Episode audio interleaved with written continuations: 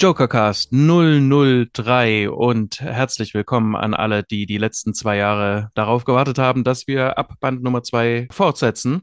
Wie immer an meiner Seite, treffsicherer als jeder Comedian, der ruchlose Rico. Hallo. Hallo. Und seit dem letzten Mal dabei und gleich Stammmitglied geworden. Er sieht kriminell gut aus, ist aber für uns weiterhin der bizarre Bernd. Hallo. Ein dreifaches Servus. Grüß euch. Servus, grüß Sie und für diese clowneske Einleitung wie immer verantwortlich der manische Marian. Guten Abend. Aber heute haben wir auch wieder einen Gast und viele von euch kennen ihn trotzdem schon, auch wenn er bei uns noch gar nicht mit dabei war. Er ist zwar meistens krummeliger als Batman, aber für uns ist und bleibt er der grinsende Gerd. Hallo. Guten Abend. Bisher kannte man dich ja nur so aus Formaten wie dem Badcast oder der Podcast-Serie Superman the Movie, Anekdoten eines vergessenen Jahrhunderts. ich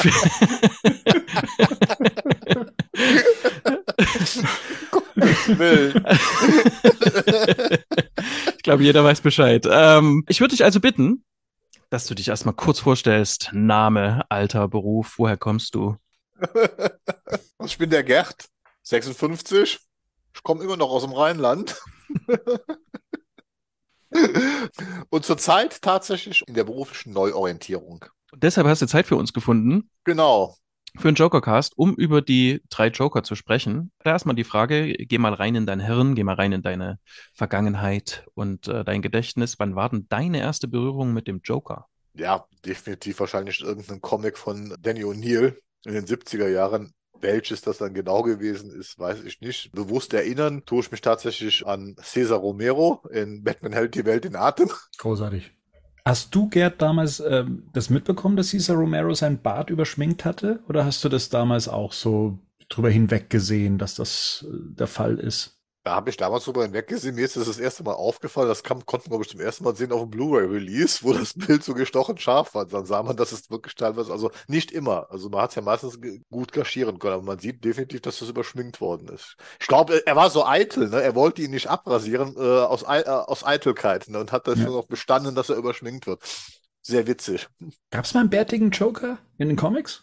Das spreche ich jetzt falsch aus. Ähm, Omnopetea äh, ist ein Kevin Smith-Comic da geht es um einen neuen Gegner, der so mit, mit, mit Tönen arbeitet, der dann auch ganz viel von diesen Lautmalereien ähm, so äh, Puff, Puff, Peng macht.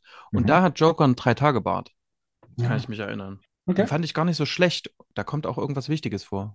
Das weiß ich nicht. aber so ein Vollbart-Joker hat man keinen, oder? Nee. Ja, doch, in diesem Omno, Omno, ah, ja. okay. irgendwie. Was ist denn dein liebster Joker-Film? Oder wer ist denn dein liebster Film-Joker? Beides. Boah.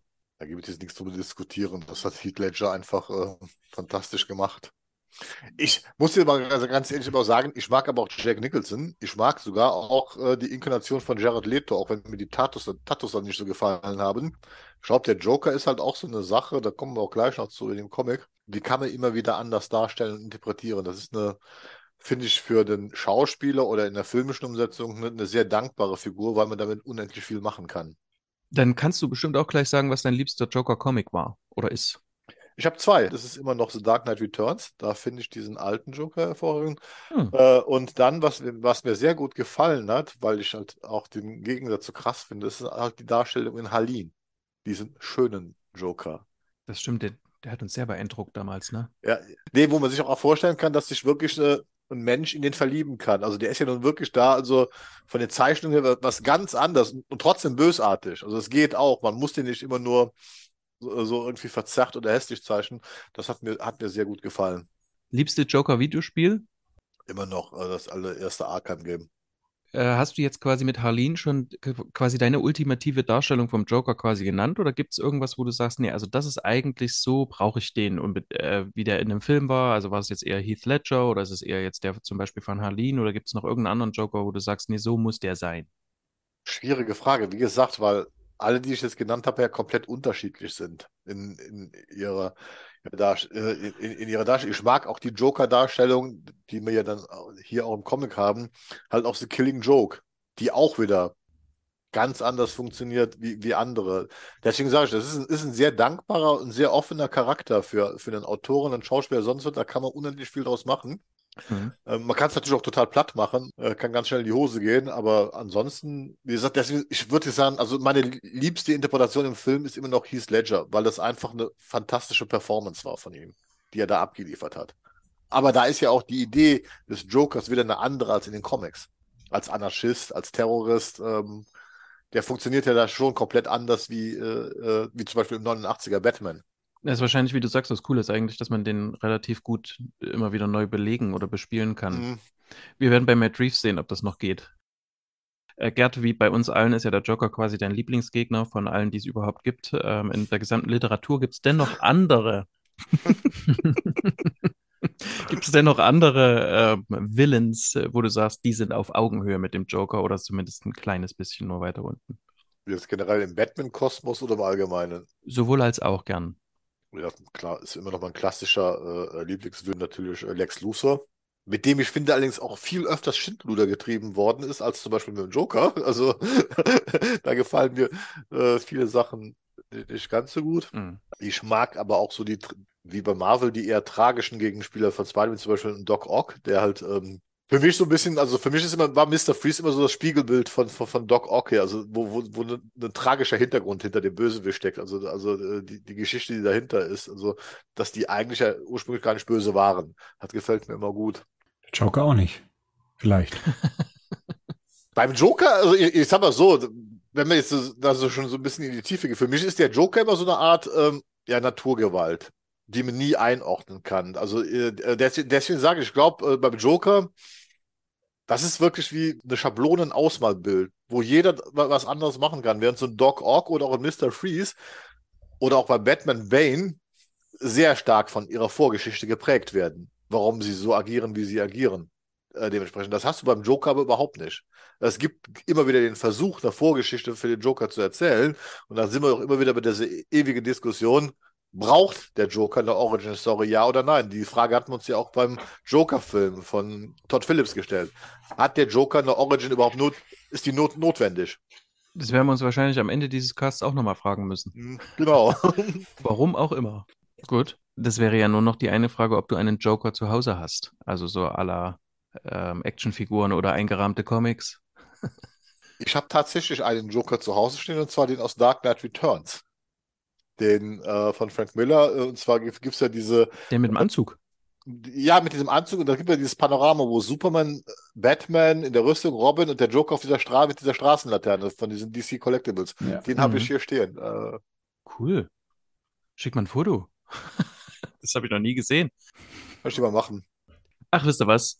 Lass uns doch direkt reingehen. Ähm, für diejenigen, die sich jetzt wundern, was das hier eigentlich alles soll äh, und noch nie was davon gehört haben, dass wir einen, äh, einen Cast zu den drei Jokern machen. Ja, das kann sein. Die Nummer eins, äh, das erste Heft haben wir behandelt 2021 im April in der, in der Badcast Nummer 111. Und dann ganze sechs Monate später, in der 119, haben wir Band Nummer zwei besprochen. Und guck mal, jetzt sind es mal nicht mal ganz zwei Jahre. Ähm, und schon sind wir bei der Nummer drei. Die Zeit rast. Aber wir kriegen es zu Ende. Ja, das ist cool, weil ne, im letzten Podcast haben wir auch gesagt, ähm, Gott sei Dank gibt es ein bisschen Streik. Da können ja. wir uns auch mal anderen Sachen widmen. Und mhm. da sind wir schon, genau.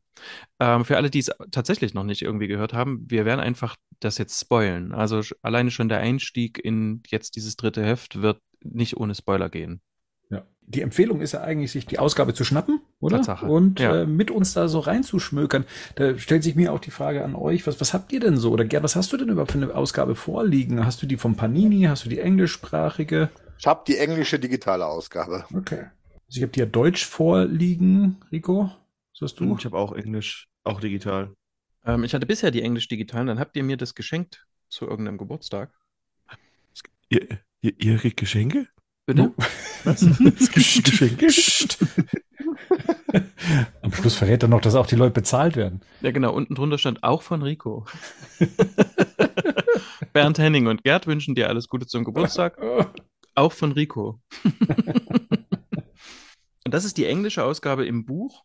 Und dann habe ich mir jetzt einfach noch, ähm, weil ich jetzt das schnell nochmal noch mal die anderen Ausgaben nachgelesen habe und das ähm, mit Tablet schneller und einfacher ging, habe ich mir auf Nextory äh, quasi die deutschen Ausgaben angeguckt.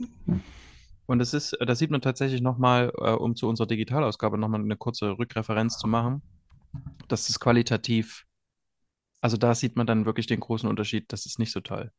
Mhm. Die deutschen digitalen Ausgaben, oh, das ist ganz schlimm. Es ist gerade, ist auch eins der Comics, genauso wie Doomsday Clock, das ist einfach ein Brett. Exakt. Du kannst ranzoomen, die Farben sind geil. Ja. Wenn du noch ein, ja. ein, ein neueres oder einigermaßen neues iPad hast, dann das sieht einfach so geil aus. Also das mhm. haben wir auch schon hundertmal davor gesagt, das werden wir heute noch hundertmal sagen. Tausendmal. Ein sehr, sehr attraktiver Comic. Genau, und ich habe es mir damals bei Comixology noch ge äh, geholt und habe ja quasi diese Ausgabe noch da. Und ich habe mir die damals auch, glaube ich, irgendwie runtergeladen und es ist alles noch da. Und ähm, das ist ein Unterschied wie, wirklich wie Tag und Nacht. Tatsächlich. Also, ja. Kann ich auch bestätigen, weil das ist echt faszinierend, dass du hier wirklich die Bilder so riesengroß ziehen kannst, bis du mal Pixel siehst. Äh, ist schon Wahnsinn.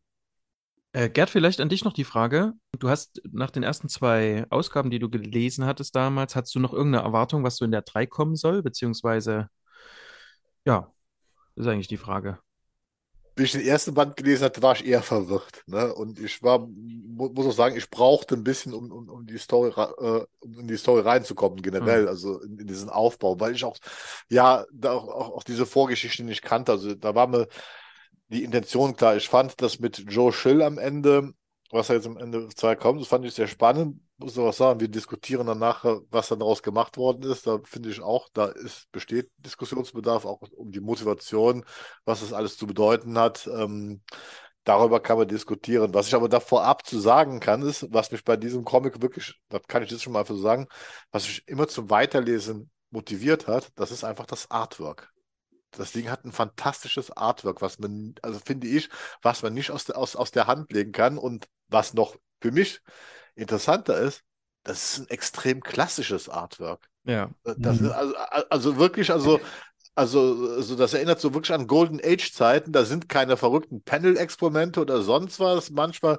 ganz klassische neuen Panels. Also das, aber das hat mich immer wieder zum Weiterlesen motiviert. Und das zweite ist, Geoff Jones ich bin ja mit so seinen filmischen Aktivitäten nicht so einverstanden, aber Comics kann der Mann schreiben. Vor allen Dingen, weil der Mann nicht schwafelt.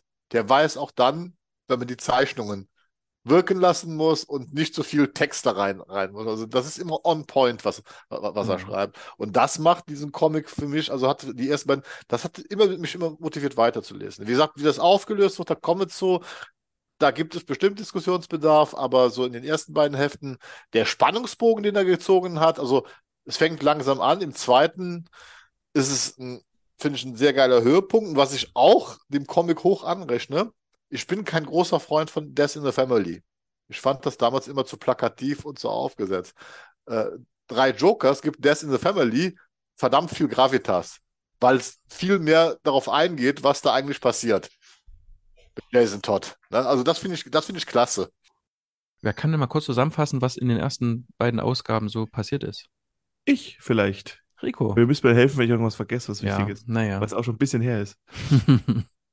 also, genau. Um was geht es denn in dem Comic? In dem Comic ist es quasi die, kann man das so nennen, die Konklusion von Jeff Johns Joker-Saga, die angefangen oder die angedeutet wurde schon im Dark Side War. Mhm. Und da sitzt niemand anderes als Batman irgendwann mal, die ganze Geschichte kriege ich nicht mehr zusammen, aber sitzt Batman irgendwann im Möbius-Chair. Genau, und fragt dann, weil er der alle Antworten kriegt, wer ist denn der Joker eigentlich? Was, wenn man den Comic sich mal an, durchliest, mhm. eigentlich keinen Sinn macht. Und vor allem auch die, dass er so erschreckt ist dann oder so erstaunt davon ist, wer der Joker denn ist. Denn es sind auf einmal drei Joker. Das ist ein Story-Kniff, den man sich, wie wie wir jetzt schon wissen, ist, den sich Jeff Jones ausgedacht hat und so ein bisschen die drei großen Schicksale von Batman, Jason und Batgirl in einem Comic zu verbinden. Wäre das nämlich mit einem Joker gemacht worden, das wäre, glaube ich, ein bisschen schwierig geworden. Aber mit drei kann man das dann irgendwie gut, kriegt man das gut hin und wir begleiten quasi den dreien aus jedem Batman-Comic, den man jemals gesehen hat in jedem Film dann aus dem The Killing Joke, wie Batgirl vom Joker überfallen und vergewaltigt wird. Und natürlich auch The Death in the Family, Jason Todd und Red Hood. Wie ja. ähm, hier aus, aus, wie Jason Todd umgebracht wird oder der Robin Batmans größtes oder eine der größten Schicksalsschläge für Batman, dass er damals, glaube ich, auch ein Comic-Vote war, ne? Da durfte man ja voten, glaube ich, oder, oder genau. irgendwie einschreiben ja. oder anrufen, genau. ähm, ob Jason Todd überlebt oder nicht. Und irgendwie, scheinbar war Jason nicht so beliebt.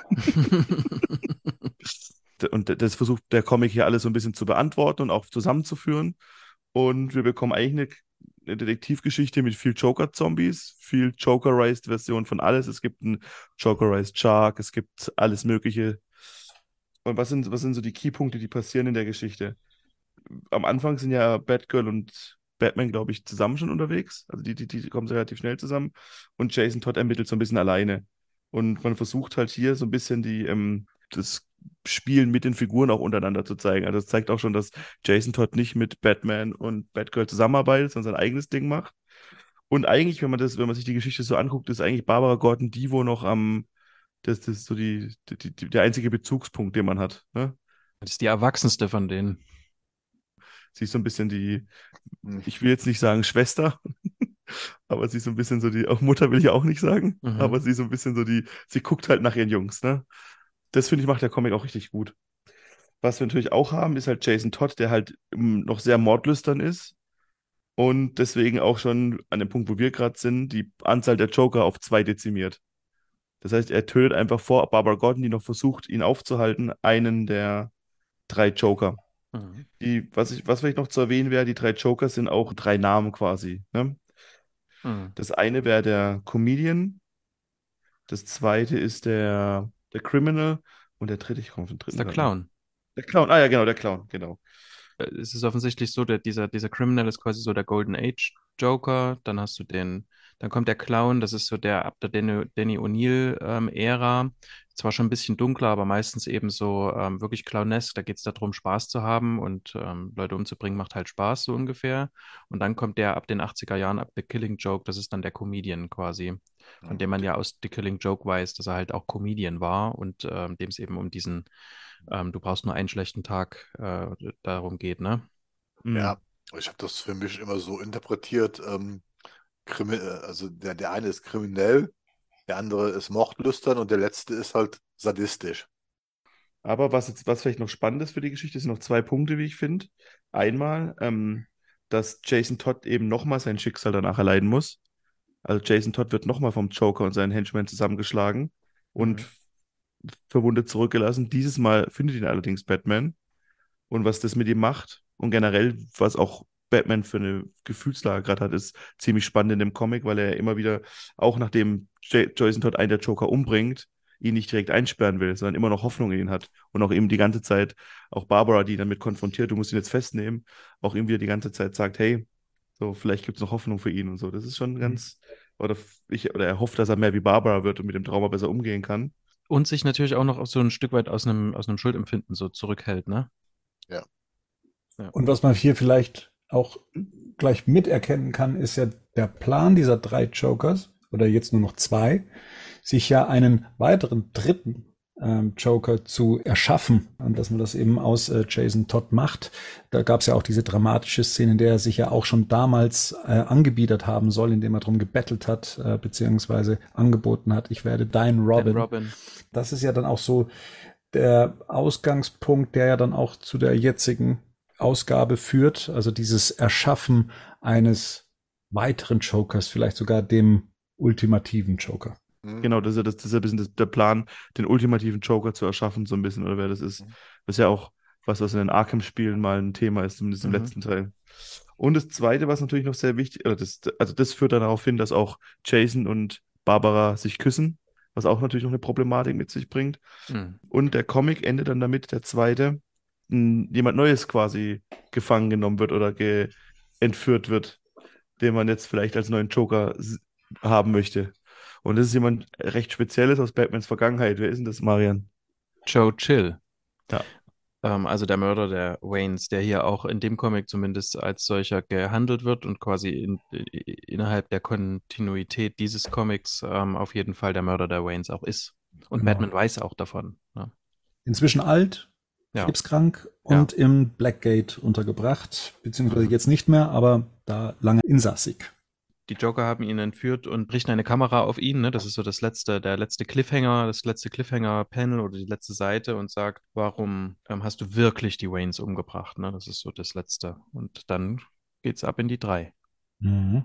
Also gerade auch diese Frage, die hier gestellt wird, auch gerade in Bezug auf, das, auf den Cliffhanger, da bin ich auch gespannt, was ihr dazu sagt, wenn es denn dann abgespielt wird, weil da bin ich mir gar nicht so sicher mit dem, was man damit eigentlich sagen möchte oder bewirken möchte, weil hier wird ja suggeriert, boah, hier kommt jetzt was Krasses bei rum, mhm. was vielleicht alles ganz neu darstellen wird. Ich bin mir da noch nicht so ganz sicher, aber vielleicht habe ich da auch das ein oder andere übersehen. Deswegen freue ich mich auch drauf, ähm, da mit euch vielleicht über das ein oder andere zu sprechen, was einem vielleicht beim schnellen Lesen, was ja bei diesen dünnen Ausgaben auch recht schnell geht, vielleicht übersehen habe. Ähm, ja, dann lasst uns doch anfangen, oder? Gerne vielleicht so vorab, bevor wir einsteigen, wenn ihr jetzt ähm, dieses Comic lest, und wir haben ja schon mal darüber gesprochen, dass man ja dann oft mit Stimmen diese Comics liest. Also gerade über Batman hatten wir ja da gesprochen, da hat der ein oder andere einfach so eine Stammstimme, die sich damit durchzieht. Wen hört ihr denn, wenn ihr den Joker lest? Habt ihr da auch eine Stimme im Kopf? Oder mehrere? Ich dann wahrscheinlich den aus den Arkham spielen, die deutsche Stimme. Der Bodo Wolf. Ja. ja glaube schon. Das ist Monk. Mhm. Das ist ja der ja. Monk spricht auch, also den. Das ist das kaputt gemacht. Ja, sorry. war nie, ich war nie ein Monk-Fan, um ehrlich zu sein. Kann, das kann ich sagen. Ich, kann, ich kenne Bodo Wolf noch. Ähm, da war der Richter in unserer Law and Order, ähm, äh, im deutschen Law and Order, in, im Namen, Im des, Namen Gesetzes, des, Gesetzes, Da war der Richter. Und später, als ich mal geguckt habe, wie der, wie der aussieht, der Synchronsprecher, habe ich gedacht, krass, den, den kenne ich noch. Ich finde aber, der macht einen sehr guten Job. Du erkennst mhm. Monk nicht im Joker und umgekehrt und so. Aber auf die Frage zu antworten, ich ähm, habe hier auch in dem ganzen Comic höre ich überhaupt, habe ich überhaupt keine Stimmen gehört, was ähm, gar nicht so oft vorkommt. Üblicherweise habe ich, also zumindest jetzt war es so, üblicherweise habe ich bei englischen Sachen immer, immer Hamill im Kopf. Das ist auch beim Batman, habe ich meistens eine Conroy-ähnliche Stimme mittlerweile im Kopf, einfach so, weil es über die letzten Jahre, also als ich älter war, quasi viel mit Conroy quasi verbunden habe. Genau. Du liest es mit der, einer deutschen Conroy-Stimme? Das gibt es auch, genau. Ja? Das mhm. gibt's auch. Das war ganz lange ähm, äh, David Nathan und dann war das irgendwann weg und genau. Und, und dann habe ich ganz viel auf Englisch gelesen und dann hat sich das so vermischt. Gerd, hast du da eine Stimme? Hierbei war es ein bisschen schwer. Also deswegen kam aber für mich halt auch eben Jack Nicholson. Also ich habe tatsächlich immer beim Criminal, wenn der auftritt und Dialog, habe ich halt die deutsche Synchronstimme von Jack Nicholson im Kopf tatsächlich. Bei den beiden anderen Figuren, das ist dann ganz merkwürdig. Ähm, da, da habe ich keine passende Stimme zu, weil die gibt's halt filmisch nicht, ne? Und so weiter. Wie und da, da fehlt mir dann einfach so, so ein bisschen der Bezugspunkt. Also ich brauche immer so einen Bezugspunkt, dass es den schon mal gegeben hat. Also ich habe also mir das mal versucht vorzustellen, ob da irgendwie so die Heath Ledger-Stimme passt. Nee, die passt da überhaupt nicht zu. Das passt aber auch nicht die von Jared Leto. Das ist, ist ganz, das, also das finde ich eher verwirrend hier, ne? Weil man, man hat ja so bestimmte äh, Bilder im Kopf, ne? Mhm. Also bei mir ist schon so, dass ich das lustigerweise hier, weil es ja verschiedene Joker sind, auch unterschiedliche Stimmen dann bei mir im Kopf ähm, zum Einsatz kommen. Das eine ist Hans Sievers, ähm, der den Joker aus der Animated äh, Series mhm. gesprochen hat. Ähm, der ist hier für mich der, der Killing Joke ähm, Joker. Den höre ich da raus, gerade eben so in diesen wütenden Szenen, die er dann eben hatte in der Serie. Und äh, dann ist es lustigerweise ähm, der Sprecher des Cesar Romero Jokers aus der 60er Jahre, aus den 60er Jahren, der Martin Hirte, der äh, ja auch so schön überdreht und hu, hu, hu, hu und so weiter dann eben ähm, wie der Clown auftritt. Das äh, sind so die zwei Stimmen. Für den, für den Criminal habe ich keine Stimme mhm. gehabt, die, die für mich zu definieren gewesen wären ich, ich habe halt die ganze Zeit, weil ich finde es eh sehr, das haben wir auch schon gesagt vorhin im anderen Podcast, dass es sehr filmisch erzählt ist alles. Mhm. So wird es sehr viele ganze, ganze Seiten, wo eigentlich kein Text ist, sondern nur Bilder. Und deswegen habe ich dazu auch, also ich das erste Mal gelesen habe, habe ich immer den Dark Knight Soundtrack so ein bisschen gehört dazu. Ich finde, es passt gerade am Ende richtig gut, weil es auch so einen Nolan-mäßigen Twist noch am Ende hat. Mhm, so stimmt. Ja. Gerade das Ende, ja. ja. Das ist halt halt so, weißt du, da, da stellst du dir gerade vor, ich weiß gar nicht, ich, ich glaube, das heißt Rises, das, das das, das Lied von Dark Knight Rises. Das heißt auch, glaube ich, so, das ist so ein neun Minuten Stück. Und das kannst du da, da hast du auch den Comic durchgelesen in der Zeit. Mhm. Das passt perfekt. Guter Tipp. Den Sievers, das ist mir jetzt so aufgefallen, den hab, ich habe dessen Lachen im Kopf. Wenn ich Joker lachen sehe, ist egal ja. wo. Also nicht, da ausnahmsweise nicht Hamill, weil das ja immer so sehr tief ist. Das kommt ja so mhm. aus dem so ganz gutaral. Ja. Mhm. Und äh, das erstaunlich. Ist mir gerade jetzt aufgefallen, weil du den Sievers nochmal gebracht hast. dass, ähm, ja, da habe ich das Lachen, von dem habe ich das Lachen im Kopf. Aber Bodo genau. Wolf fand ich auch ein super Joker, also von dem her, dass der, der, der würde auch auf den Criminal gut passen. Der kann da auch so alle ähm, Facetten, glaube ich, ähm, abbilden. Das als, äh, wie, mit, mit welchen Stimmen wir hier in die Story reingehen, die auch eben mit den drei Jokern beginnt. Ähm, zumindest sehen wir sie. Einer davon hingerichtet in der Mitte mhm, und äh, der andere als der Kriminelle und der Komiker bezeichnet und äh, auf der nächsten Seite sehen wir schon, das ist äh, Teil einer, ja, wie, einer Sammlung an äh, Joker-Indizien. Ähm, Oder Joker-Versuchen quasi. Ja, richtig. Also es sind ja nicht nur, dass es der Kriminelle und was weiß ich alles ist, sondern eben auch der Fischer, der Mime, der Künstler, der Stadtplaner, der Serienkiller, der Babysitter, der Richter, der Zoowärter. Mhm. Und ähm, was einfach nur zeigt, welche Opfer der Joker jetzt auch, glaube ich, in Bezug dieser Storyline, ähm, die er Jokerized hat oder Jokerisiert hat, ähm, dann eben mit in diese Geschichte mit reingezogen hat. Ähm, was so ein bisschen unterstreicht, so jeder kann der Joker sein. Und das wird ja, glaube ich, in dieser Geschichte auch nochmal so ein bisschen Thema, dass mhm. man, weil Batman ja auch öfters mal gefragt wird, ob er denn weiß, wer der wahre Joker ist, dass das immer so dargestellt wird, als könnte man den Joker auch gar nicht identifizieren, als könnte man selbst, wenn man drei Joker nebeneinander stellt, nicht sagen, wer der richtige Joker ist. Mhm. Oder? Das wird hier schon so zum Thema gemacht. Aber ja, das, haben, ja. Das, das hast du ja, wenn du jetzt, also wenn man dann auch bald auf die erste Seite geht, hast du das ja bei allen.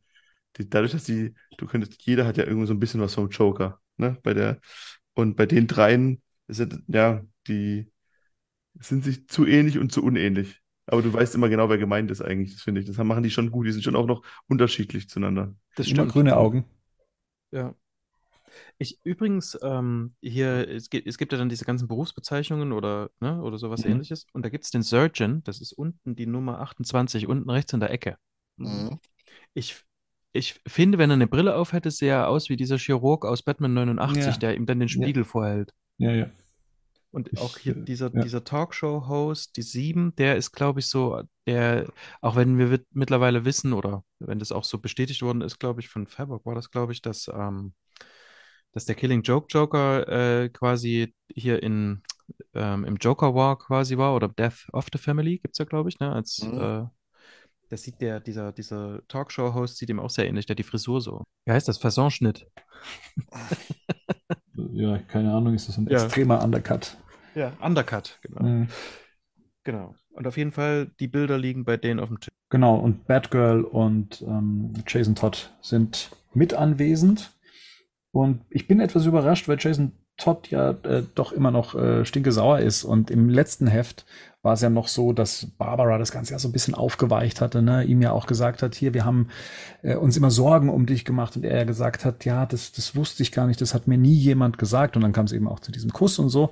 Und äh, jetzt ist er aber wieder genauso stinkesauer wie zuvor. Also das, was in der letzten Ausgabe ihn so ein bisschen versöhnlich gestimmt hat, äh, wird hier nochmal Thema und greift halt entsprechend Batman an. Hm, das hat er halt nicht aufgearbeitet, oder? Ja. Also ich meine, vor allem wenn man halt man muss ja da fast davon ausgehen, dass ähm, Under the Red Hood auch irgendwie passiert ist, weil er weiß ja schon, dass Jason Todd Red Hood ist. Irgendwie so die Richtung. Ja, ja. Und da gibt, da, da wirft das ihm ja auch die ganze Zeit vor bis zum Schluss, ne? Also das ist ja, und das ist ja, ist, ist ja auch wahrscheinlich nicht so unüblich, dass man sowas nicht einfach vergisst, selbst wenn eine wunderschöne Rothaarige dich küsst. Bist du innen drin, innen drin noch gefangen in deinem Hass.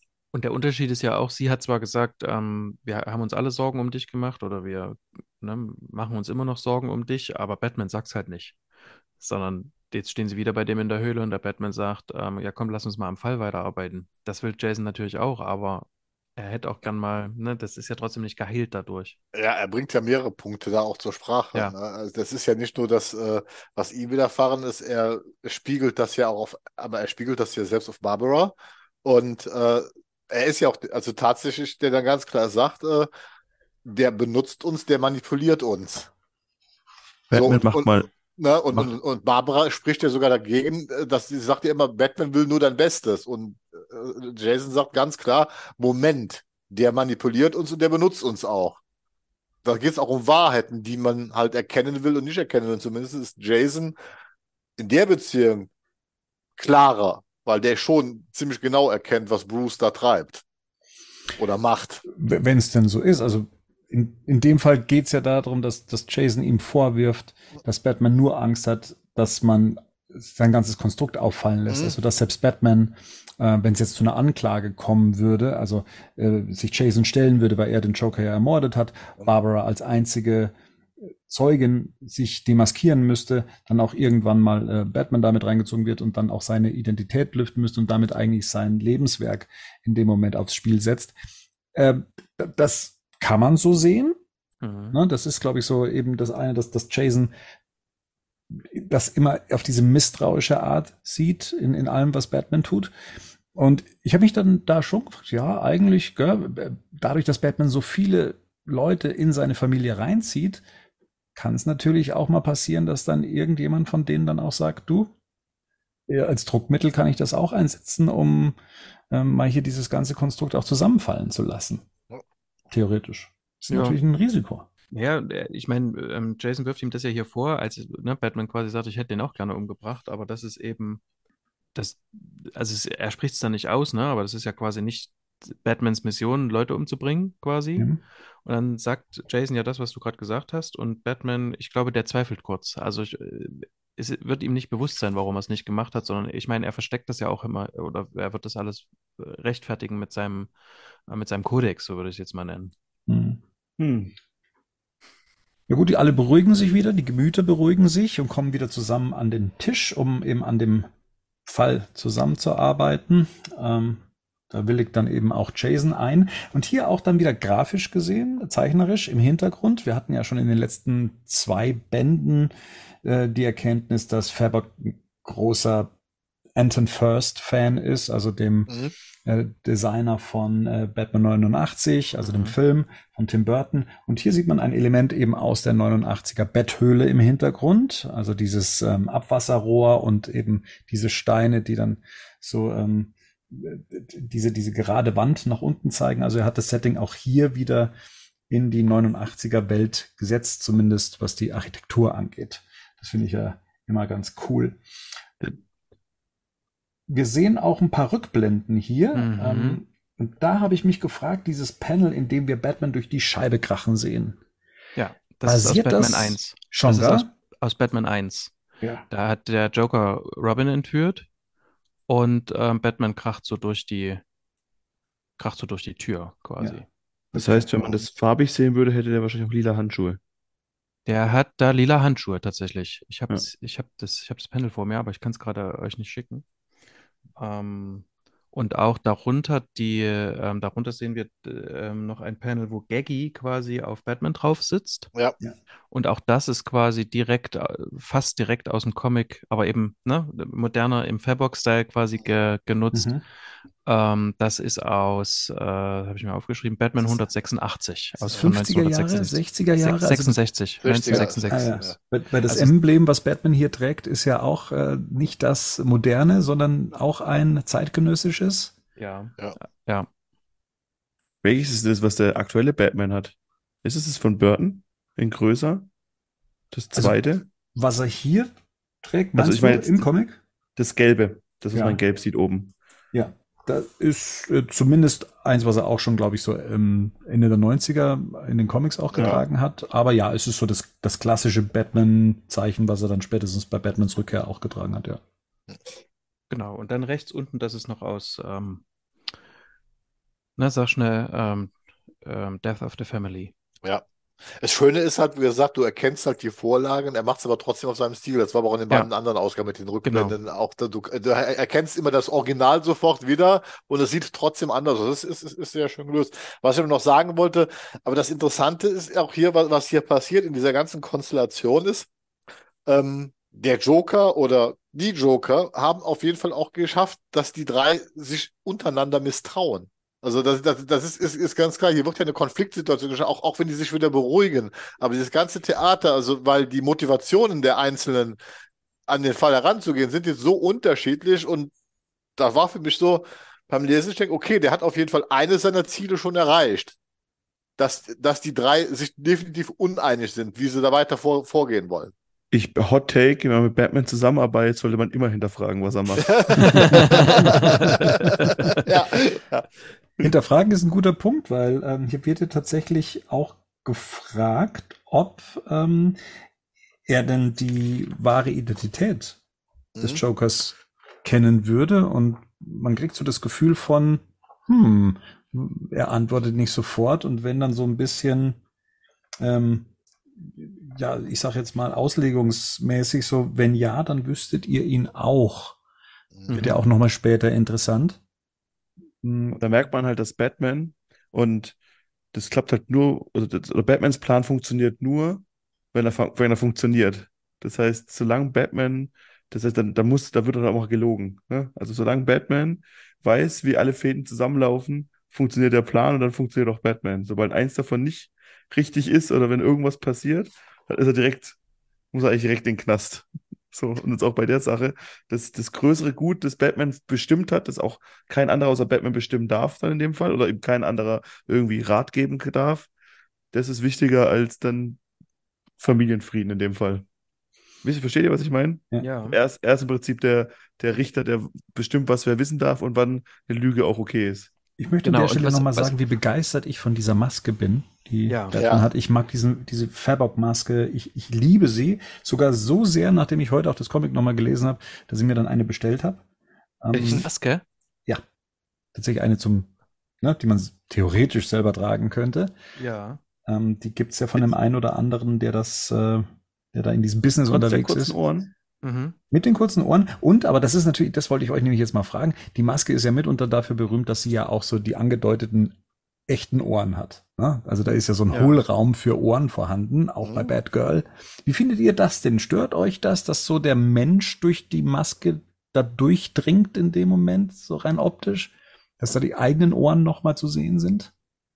Nö, ich finde das sogar eigentlich ganz cool, weil das für mich immer so Beweis ist. Also man erkennt ja, also es ist ja eine Wölbung. Man erkennt ja keine, keine Ohren im klassischen mhm. Sinne, sondern es ist eine Wölbung. Und für mich ist das immer so, wo ich dann immer denke, ja klar, da hat er natürlich seine Spezialhörgeräte drin und das ist darunter versteckt und, und dann passt das ja wieder. Das ist was, was ich mir, und deswegen kann ich damit gut leben. Deswegen kann ich auch mit diesen modernen Batman-Kostümen wie auch in The Batman leben, die halt eher Kampfanzüge sind, die funktionell sind als dieses klassische äh, Spandex, äh, was er getragen hat. Und hier inter interpretiere ich das auch. Darunter ist halt Equipment. Das sind nicht nur die Ohren, sondern da ist halt Equipment drunter. Was ich mhm. daran gut finde, ist, ich könnte mir vorstellen, dass man so eine Maske am ehesten auch gut in, ins echte Leben übersetzen ja. kann, ohne dass sie dann genau. wieder ja. aussieht. Genau, absolut. Genau. Also die, tatsächlich, also wenn ihr die Masken mal gesehen habt von den Leuten, die diese Masken bauen, die lassen sich tatsächlich sogar also ihr kennt die klassischen Masken von Keaton etc.,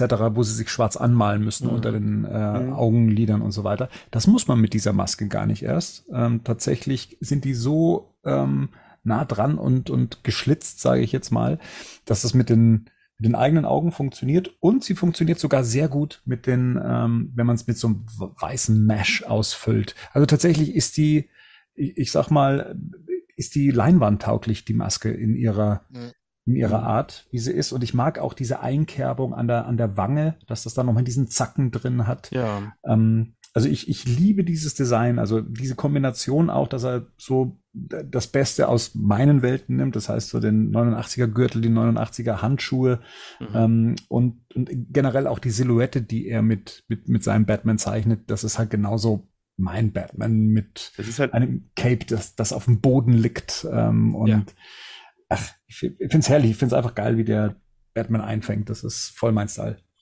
Das, das, das Geile ist halt, dass es halt generell so ein Best-of aus Batman ist mhm. und halt auch ein Best-of aus Batman ist. Also es ist nicht nur so die Geschichte ja, ja. als Best-of, sondern auch mhm. so Designs ein Best-of. Das, das hatten wir auch schon, aber ich meine, es ist zwei Jahre her, da können wir nochmal drüber reden, finde ich.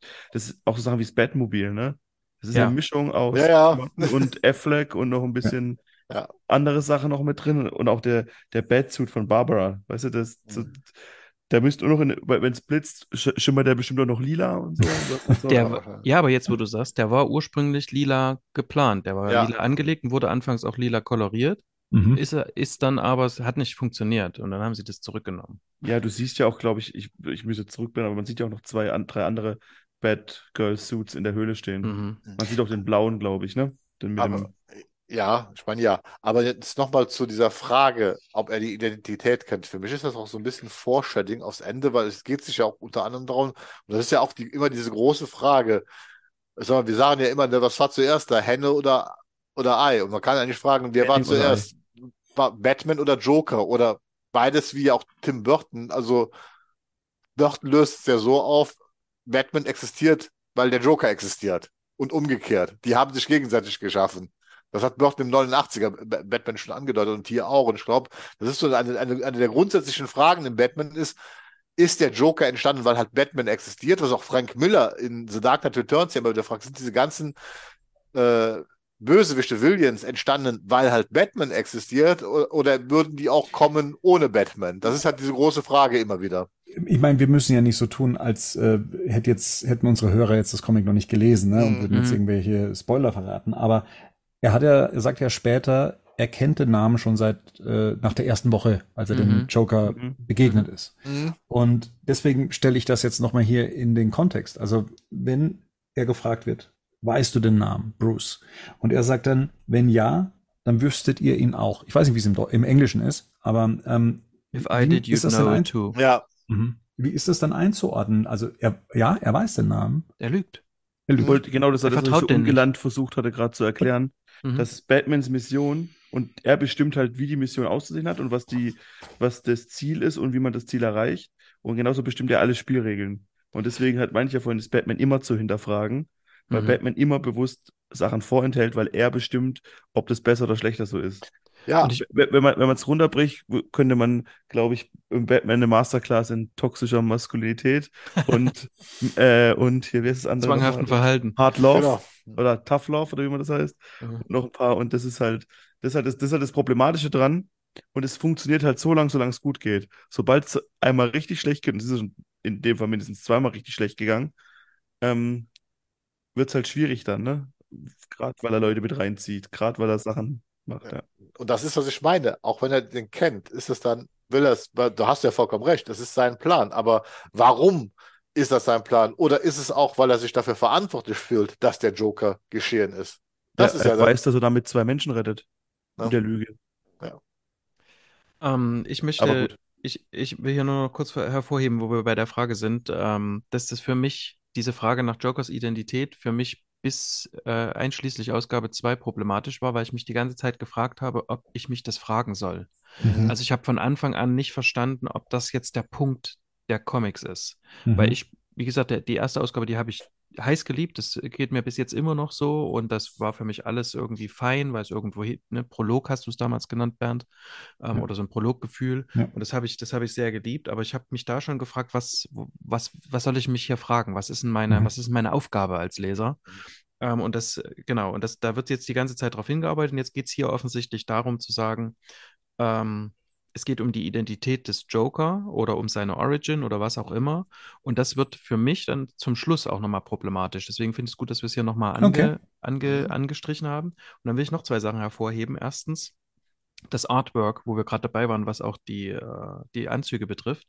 Mhm. Ähm, ich habe mich mal ein bisschen bei Jason Fabok quasi so eingelesen ähm, und ähm, bei Brad Anderson, der das hier nämlich koloriert hat. Und äh, Doomsday Clock ist ja auch noch so ein Ding von Jeff Johns. Das hat zwar Gary Frank gezeichnet, aber das hat auch Brad Anderson koloriert. Mhm. Und ähm, das kann ich nicht genug herausstellen. Ähm, und der Fairbock hat gesagt, warum er den so großartig findet, ist, das hätte er wohl auch beim Gary Frank gemacht. Was ihr seht hier gerade so bei Batman und deswegen guckt es euch jetzt gleich in jedem Panel an, wo Batman auch so ein bisschen ist, wo auch Schatten ist ähm, der macht etwas, das heißt, das ist aus der Fotografie eigentlich, das nennt man so Rimlight. Das kennt ihr vielleicht mhm. hier beim Film. Ja. Das heißt also, ich habe quasi von hinten, wenn ich es richtig, wenn ich es falsch erkläre, ne, korrigiert ihr mich. Das heißt, ich habe quasi von hinten noch ein Licht, damit äh, so die Silhouette beleuchtet wird gewissermaßen. Mhm.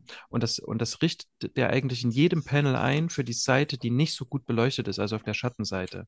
Und er sagt der Brad Anderson, den habe ich sofort äh, geliebt, den nehme ich mit überall mit hin. Die haben ja zusammen, zusammen damals auch die Justice League gemacht, weil weil der, du kannst, wenn du das kolorierst, kannst du einfach glatt drüber kolorieren und dann ist das alles weg, was du gemacht hast als mhm. Zeichner.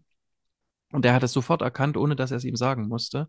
Und äh, setzt das auch in Farbe um. Das macht er auch bei Gary Frank. Und das, deswegen sieht das auch so dreidimensional aus und so fantastisch. Dadurch ja. geht dieser 2D-Effekt weg, den man in Comics normalerweise hat. Das, äh, deswegen wirkt das so dreidimensional.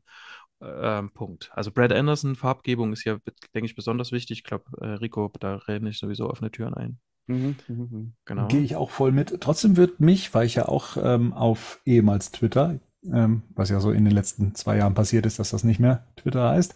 Ähm, X, zwei Monaten. X, X, ja. man bei Fairbock ja auch sehen kann, wie die Sachen ähm, unkoloriert aussehen. Und ich finde es auch super spannend. Also das ist ja. so etwas, wo ich sage, okay, ähm, die Frage hatte ich ja auch schon mal gestellt, ähm, zum Beispiel Dark Knight Returns, das habe ich mir in einer Schwarz-Weiß-Version mal gekauft. Ich finde, das verliert stark. Ähm, und hm. ich finde, dass die Zeichnungen, die ich gesehen habe äh, von Fairbock, da würde mich ein Band in reinem Schwarz-Weiß interessieren. Gibt es da was? Wisst ihr das? Also es gibt ja des Öfteren mal, zumindest in der digitalen Version, dann mal die, die Schwarz-Weiß-Fassung oder diese, ähm, wo man sogar noch die, Blei, die Bleistiftstriche dann auch noch sieht, die äh, Fassungen.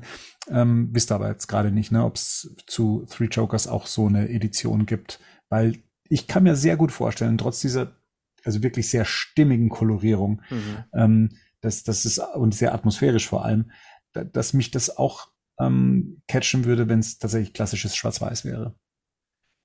Ähm, bis jetzt gibt es das noch nicht. Äh, das war in der, das war in Rede quasi. Ähm, weil, weil, weil das damals, als sie das angefangen haben, den Comic zu, zu entwerfen, da gab es ja noch diese hier, äh, es gibt ja diese völlig panelfreien, auch kolorierten Ausgaben, dann gibt es die, wo du nur die Inks hast und dann mhm. gibt es noch diese, wo du nur das Schwarz-Weiß hast.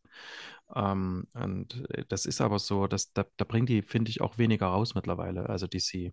Aber ah, da kann ich noch mal gucken. Ich habe jetzt nur vergessen, wie die heißen. Die haben alle verschiedene Namen. Äh, Noir ja. heißt, glaube ich, das, wo du die Inks, Noir, genau. wo ja, du die Inks richtig. hast und dann, ja, genau. Und das andere heißt, heißt es uncovered oder naked oder irgendwie so in die Richtung? Irgendwie so, das gibt es eben von Flash, kenne ich das halt mit der. Kolorierung, mhm. aber. Malen, malen die noch wirklich auch mit Papier und Stift? Mhm.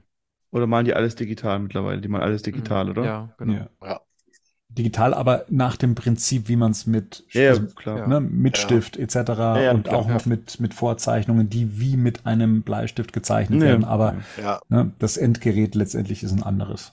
Ja. Das Coole hier ist, dass der Jeff Johns sagt quasi zum Jason Fairbock, also der schickt ihm seine Seiten und schreibt dann, ähm, der sagt dem nicht, was in den Textblasen steht. Also die mhm. haben sich viel über die Story unterhalten und so, aber da steht dann quasi da, Jason guckt wütend, während der Joker mit ihm redet.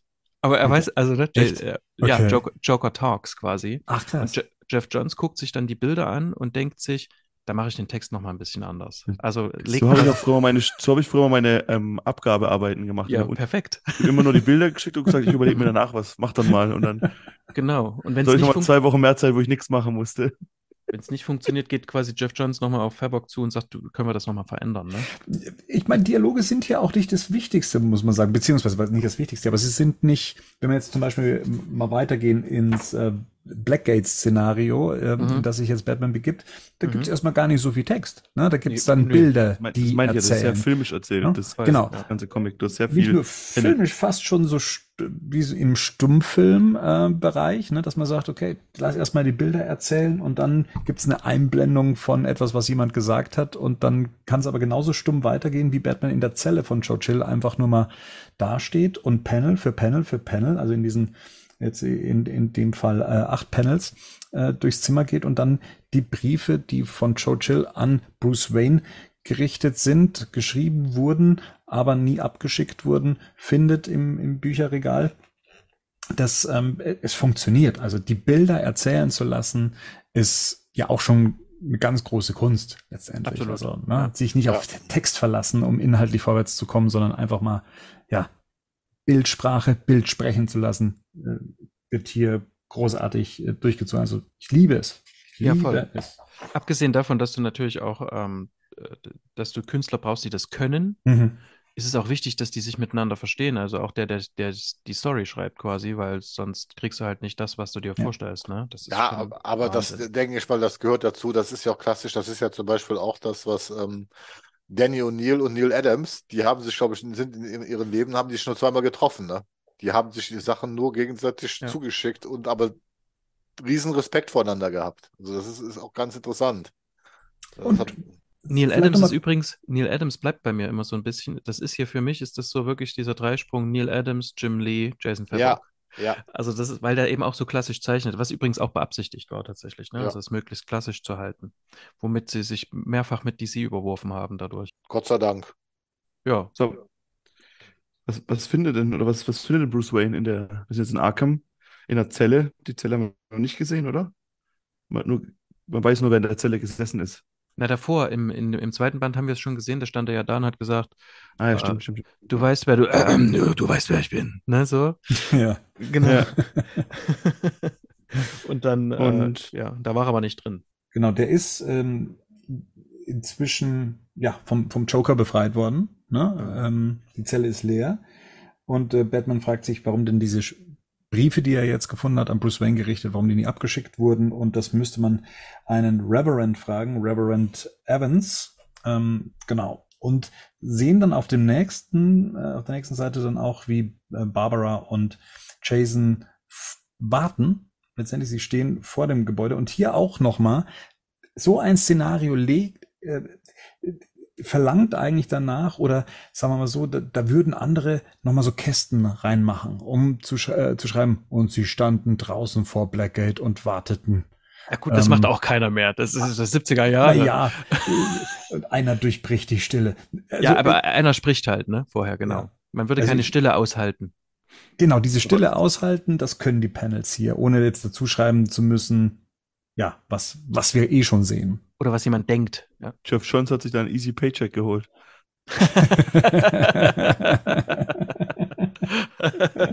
ja, wobei ich finde, äh, Jeff Jones das auch öfters macht. Also ich habe ja einige Sachen von ihm gelesen. Wie gesagt, was ich eben schon sagte, der weiß auch, wann man mal halt äh, die, die Bilder Ja, die Klappe hält und die, und, und die Bilder erzählen lässt. Ja.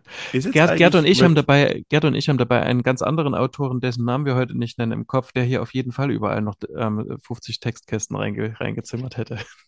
Hättet ihr eigentlich, oder find, ist jetzt eigentlich, macht es hier, also wir, wir, wir, sind ja schon draußen vor Blackgate und sehen, wie Barbara und Jason sich unterhalten. Und Jason hat seinen Red Hood nicht mehr auf. Mhm. Sondern er ist jetzt eher wieder, er ist jetzt mehr wieder Robin als er vielleicht Red Hood ist, oder? Ja. Das finde ich übrigens sehr wichtig, dass das, was ich vorhin, was ich vorhin noch sagen wollte, aber irgendwas hat nicht funktioniert. Ähm, und zwar bietet Batman ihm vorher nochmal in der Höhle an, ähm, dass er ihm eine andere Identität verschafft. Also, dass er quasi sagt, komm, lass die, lass das Red Hood-Ding und du kriegst eine andere Identität und dann machen wir das irgendwie. Und ich finde, das wird dann später auch nochmal wichtig, weil äh, Red Hood sagt, äh, nö, ich muss gerade gucken, ob das nicht auch den Grund hat, dass sein Helm kaputt ist. Wurde der ja, in der zweiten ja, Ausgabe genau, zerstört? Genau, der ist äh, angemalt ja. und zerstört worden. Genau. genau. Ja, und, und, er sieht definitiv auch in dem Pencil, das was Rico schon sagt, wenn auch, äh, wo, wo, er neben Batgirl steht, er sieht halt eher aus wie Robin als wie Red Hood. Ein kleiner Junge. Ne? Ja. das ist definitiv auch bewusst so gemacht worden. Die haben den nochmal gebrochen, ne? Also für, für Red Hood ist das ja alles eine Tour de Force ähm, mhm. sondersgleichen. Das, das ist ja was, was, was ich das wirklich dran mag. Wie gesagt, es macht Death in the Family zu einem großen, also ne, nicht, dass das ja, ja, passiert, sondern ja, Es, es macht Death in the Family, äh, gibt ihm plötzlich Gravitas, was der mhm. Comic nie hatte. Jetzt hatte er den. Also das, das finde ich, das gefällt mir. Batman besucht jetzt diesen Reverend und befragt ihn nach Joe Chill und nach diesen Briefen. Und ähm, ja, hier wird ja nochmal gesagt, du weißt, was Joe, Joseph Chill getan hat, nicht wahr? Und dann Batman antwortet, jeder in Gotham weiß, was Joe Chill nach Blackgate gebracht hat. Das ist so etwas, was für mich zumindest so halbwegs legitimiert, warum sich Batman so sehr um Joe Chill, mh, hm, sagen wir mal, informiert und dass dann nicht jemand von außen so ein bisschen. Ja, der ist doch vom Joker entführt worden. Ja, aber er geht halt schon so in die Tiefe, so warum schreibt er Briefe an Bruce Wayne? Also es sind ja schon Sachen, die liegen ja Jahre zurück ähm, teilweise. Also warum will er so persönliche Sachen wissen? Es ist schon gefährlich, was er da macht. Also das, ne, es, das, da ist er ja für sich selber unterwegs, möchte wissen, ähm, was, was da vorgefallen ist. Ähm, genau zusammengefasst ist es ja, dass Joe äh, Chill ja jetzt nie so der beste Schüler war, weil er auch mit 13 seine Schule abgebrochen hat. Er versucht nochmal ähm, das wenn ich es hier richtig rauslese, das Schreiben zu lernen, hat das dann ähm, auch äh, abgebrochen oder seine Lernstörungen haben äh, ihn gebremst, was das anging. Und Batman unterstellt ihm ja jetzt, dass er mit diesen Briefen Buße tun möchte. Ne? Also es ist schon so etwas, er möchte verstehen, warum er diese Briefe schreibt. Das ist was aus ganz persönlichen Gründen, gar nicht, äh, was, was diese Joker-Geschichte oder diese Entführung angeht. Also da, das finde ich ist schon sehr gewagt seinerseits. Ich finde, das kann man so sehen. Ich meine, der Reverend fragt ihn ja, du weißt schon, was der gemacht hat. Ja, ja.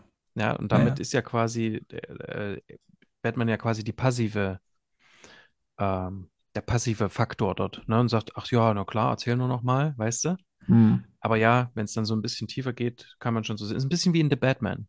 Mhm. Wo man, wo es auch manchmal ja, genau. so, wo es ja. auch manchmal so über, übereinander fließt und mhm. man nicht, nicht genau weiß, ist das jetzt schlau, ne? Das gibt es, glaube ich, hier sogar noch öfters, ne? Also Exakt. es kommt, glaube ich, noch mal ähm, mhm. dieses Szenario vor, wo man denkt, oh, jetzt fliegt es mhm. aber gleich auf. Oder da weiß jemand was. Ich glaube, Rico hatte sich im ersten Band darüber beschwert, dass Batman ständig Bruce genannt wird in aller Öffentlichkeit ja. oder, oder im zweiten Teil irgendwie. So. Ja, ja auch, glaube genau. ich. Ne? Ja. ja. Es ist halt unantastbar mittlerweile. Hey, ist auch einfach so ein offenes Geheimnis. Genau, jeder in, in Gotham City so. Und da können wir auch nochmal drauf kommen, das ist ähm, wahrscheinlich, das ja, könnte Sex, sogar sein. Zack Snyder gefällt das. Ja, ja das, genau. Ja, ja. Ich, ich wollte gerade sagen, können wir das noch Zack Snyder hören, ne? was der hey. von Geheimidentitäten hält. Nicht immer das böse Z-Wort. Zorro? Apropos, ja. Monarch Theater. Ah. Du warst schneller. was heißt Zorro? Was heißt Zorro? Was haben wir aus den Comics gelernt? Fuchs. Ja, sehr gut. Ich, ich finde es witzig, dass, dass Jason so neben Batman gesetzt, gesetzt wird ins Batmobil. So, du fährst mit Batman mit. Und dass er sich beschwert, dass die Sitze zu klein sind. Ja. Als ob er niemanden äh, neben sich sitzen haben möchte.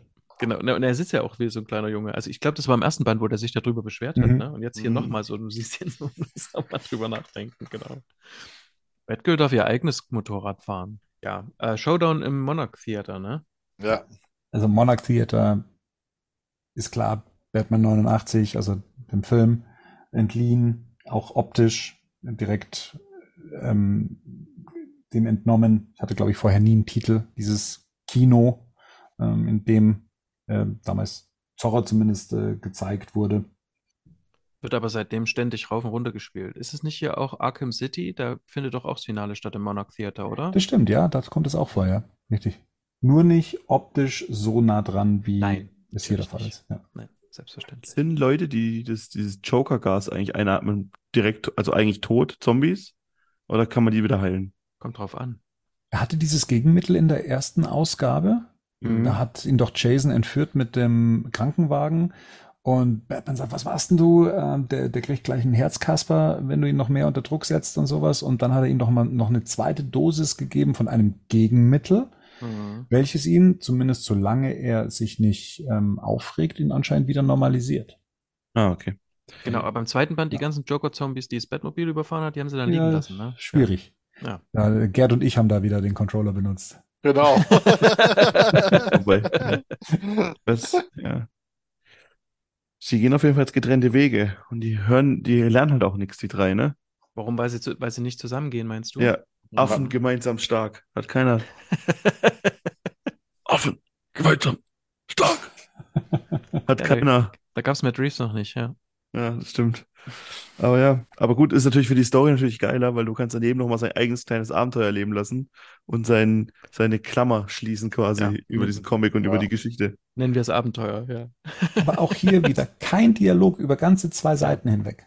Mhm. Und ich finde es geil. Fand ich stark. Ich, ähm, ja dieses, also erstens mal was Schweigen ist, ein gegenseitiges Anschweigen, gleichzeitig die Konzentration auf das, was jetzt kommt.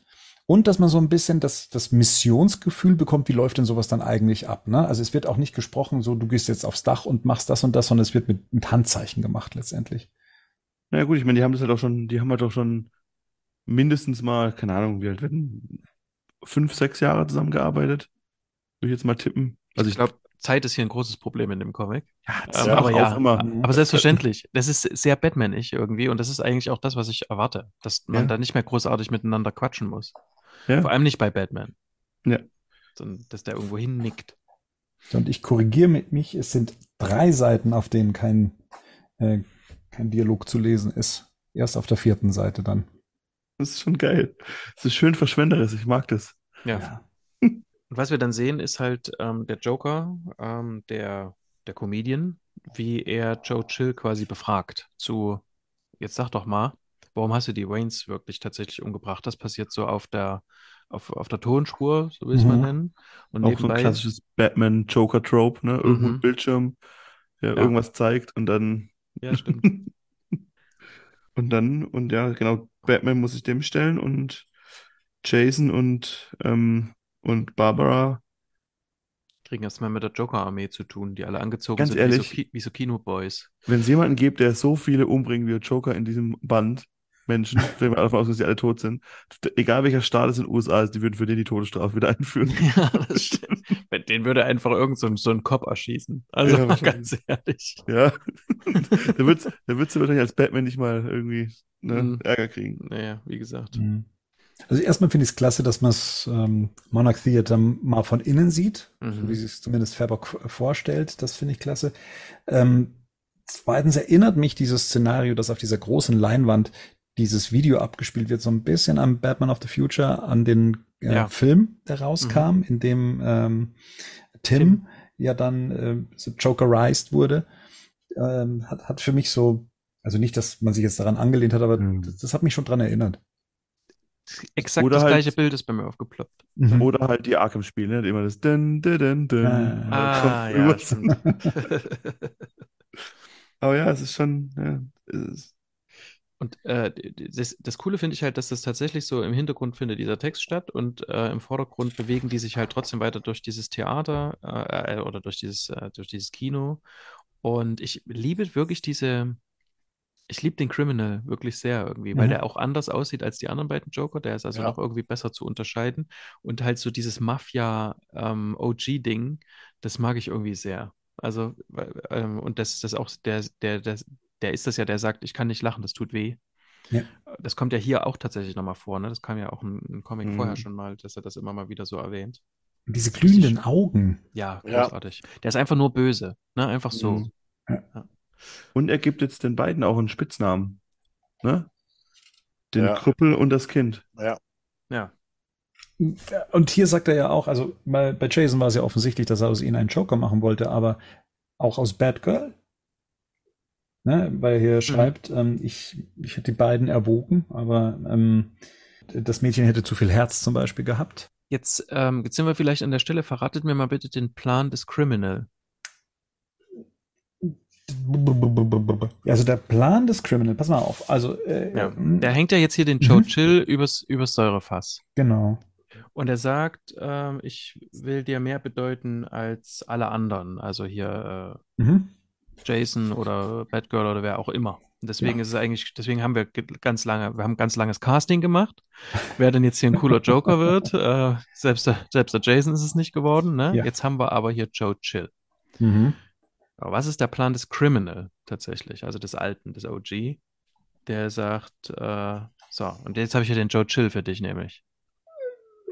Das erklärt doch der Joker im Nachgang, oder? Ähm, ja, ich kann auch noch so lange warten, tatsächlich. Ja, äh, nö, können wir ja auch gleich an der Stelle klären. Also, ich dachte, wir gehen noch auf den Inhalt dessen, was Joe Chill ja sagt in dem Video. Wäre wär mhm. dann auch ja noch relevant, ob das dann auch wirklich den Cliffhanger in der vorherigen Ausgabe auch wert gewesen ist, da mhm. was komplett Neues zu erfahren.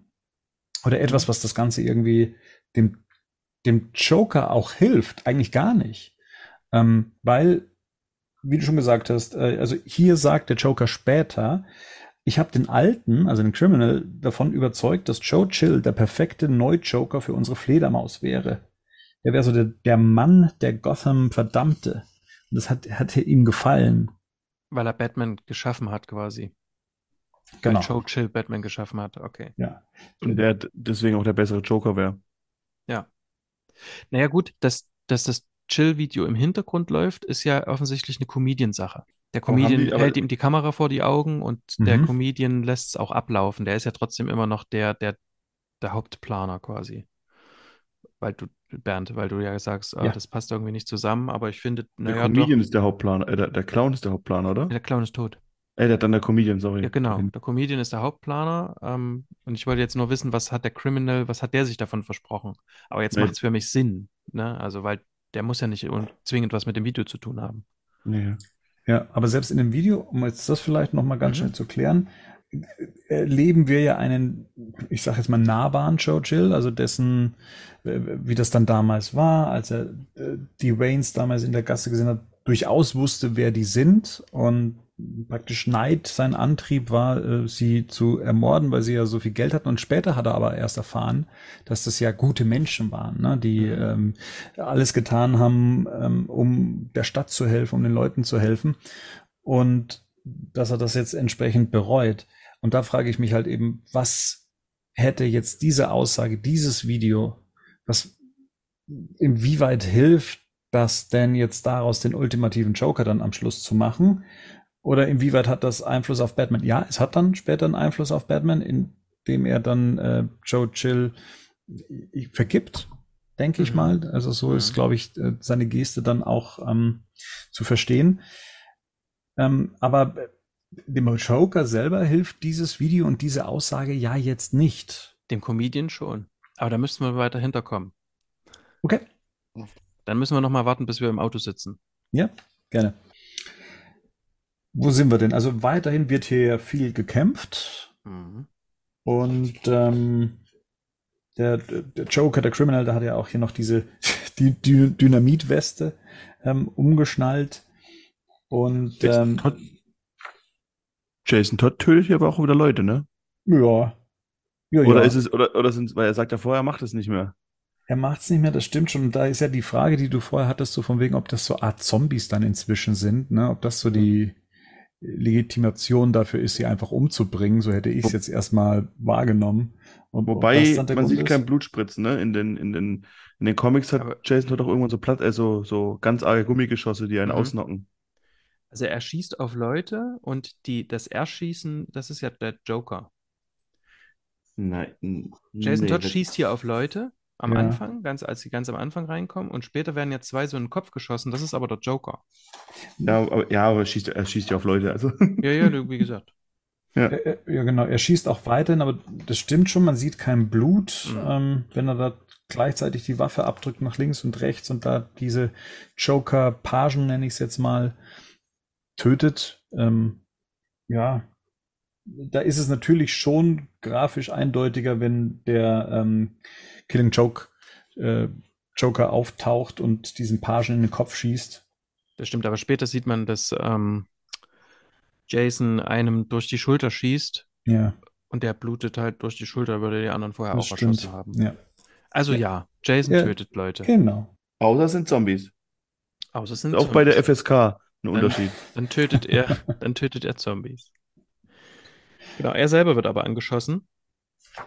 Und Batgirl macht einen großen emanzipierten Move, mhm. schnappt sich die Kamera. Ja. Und in die Fresse. Ja, mit Bitte lächeln. das ist schon abgefahren. Generell finde ich es eigentlich ein schönes Setting, ähm, so als ich, nenne es mal das große Finale letztendlich, mhm. in dem der Kampf stattfindet. Erinnert mich tatsächlich auch so vom, von der Stimmung her so an den äh, Burton Batman, so mit diesem alles mhm. holzig und mhm. irgendwie weit oben und so. Ja. Aber es gibt vieles auch so, gut, ne? dass das Joker auch beide Sachen verbunden hat, ne? Mhm. Sein Geburtsort und Batmans Geburtsort in mhm. einem. Genau. Ja, ja richtig. Quasi. Ja, sehr, ja, stimmt. It's like poetry, it rhymes. Oh, Danke, George. aber, aber ja, ähm, habe ich vergessen, was ich sagen wollte. Sorry. Du hast recht. ja, aber auch der, also, ja, das ist schon, wie gesagt, auch wieder ein Best-of aller großen Batman-Geschichten. Nicht alle, ja, aber viele. Ich musste gerade dran denken, dass es ja das trotzdem relativ oft gibt, ne? dass so in Theatern irgendwelche so Showdowns oder Actionsequenzen stattfinden. Mission Impossible gab es doch da auch das eine, war das eine Oper? Ja, ähm, auch, aber das ist halt generell bietet sich an, weil man halt einfach, ja. Man, auch wegen dieser Verebene. Man kann halt diesen Film im Hintergrund laufen lassen, äh, in der ja. Oper, man sieht diese Aufführung und dann kann mhm. man halt darüber, darüber Action inszenieren. Das ist ja ähm, äh, äh, das, das ist ja ein Stilmittel, das finden wir in allen Filmgenres. Also, also mhm. das wird, wird einfach übernommen. Ich glaube, es gibt äh, Peter Bogdanovich hat das mal gemacht. Äh, da geht das sogar so weit, äh, wo ein Killer einen Boris Karloff-Film guckt und ähm, der kann halt am Ende nicht mehr da spielt auch der echte Boris Karloff mit äh, und der überwältigt dann diesen Serienkiller, weil der Serienkiller halt nicht mehr erkennen kann, ob er jetzt auf die Leinwand schießt oder auf, den, auf, die, auf die reale Person, weil das sich für ihn, weil das auch in einem Kino ein Showdown ist und äh, das ist wunderbar. Ich finde das ja. auch hier, ich finde dieses Setting hier auch großartig und das ist, was Bernd auch so sagt, weil es halt so an diesen 89er Batman halt auch einfach total erinnert. Also da ist wieder so, das ist halt stilsicher gezeichnet, das erinnert einen daran, Und es passt, passt ja auch von der Optik halt äh, super zusammen, einfach in ja. dem Moment. Fakt ist, ähm, es kommt irgendwie, äh, Batman kommt dem Criminal zu nahe quasi, ne? Und der schafft es aber noch, ähm, das Feuerzeug in den, in diesen Trog zu werfen mit dem, mit Jokers Ursuppe. Mhm. Genau. Genau. Und dann explodiert das ganze Ding und geht, und das Theater geht in Feuer oder, äh, oder in Flammen auf. Ähm, und der Comedian kann wahrscheinlich fliehen, ne? Während er mit Batgirl kämpft. Und äh, Batman. Batman tritt ihn aus der Tür. Also Batman rettet sich und schlägt ihn quasi, also rettet Joe Chill und den genau. Joker gleichzeitig. Ja, genau. nicht nur durch die Tür, durch die Wand. Ja, durch die Wand, genau. ja. Mhm. Und hier sehen wir, wie tatsächlich im Comic eine Zeitlupe funktionieren kann. Wahnsinn, weil, oder? Weil dieses Feuerzeug ja wirklich über mehrere Panels ja. tatsächlich fällt und was dazwischen passiert und es funktioniert. Also man nimmt es, also ich finde es, man nimmt es beim Lesen auch als Zeitlupe wahr in dem ja. Moment. Das sieht man mal auch, wie, wie so ein geiler Shot Batman äh, schwingt aus, aus einer Explosion mhm. sich raus so irgendwo geil. Ja. Ja. geiles aussehen kann. Und ja, ich gucke zu dir Flash-Film. Ich das geht so ganz normal an Matt Reeves einfach, weil das wir beim nächsten Mal sehen, aber ja. der Matt Reeves hat zumindest diesen Batman, der cool durch ein Glasdach springt. Ja, also das wenigstens. Und cool ja. mit, mit, einem coolen Fall. Äh... Mach's nicht kaputt. Ja, okay. Ja, also tatsächlich die, gerade dieses Panel mit Batman, der sich da ähm, mit der Grappling Gun schwingt und Joe Chill ja. so unterm Arm hat. Ne? Das, einerseits sieht es so total neu aus und mhm. gekonnt aus. Gleichzeitig erinnert mich das auch an so Visualisierungen, die es in den 80er Jahren von Batman in den Comics mhm. gab. Ne? Das waren so, so, so ikonische Bilder, die es dann auch ähm, in, in verschiedenen Medien dann auch immer wieder gab, wie sie weiterverwendet wurden und sowas. Also er vermischt da wirklich so so traditionelles Gutes äh, aus, aus vergangenen Zeiten in einem neuen Stil. Ach, habe ich schon gesagt, dass ich seinen, seinen Stil liebe.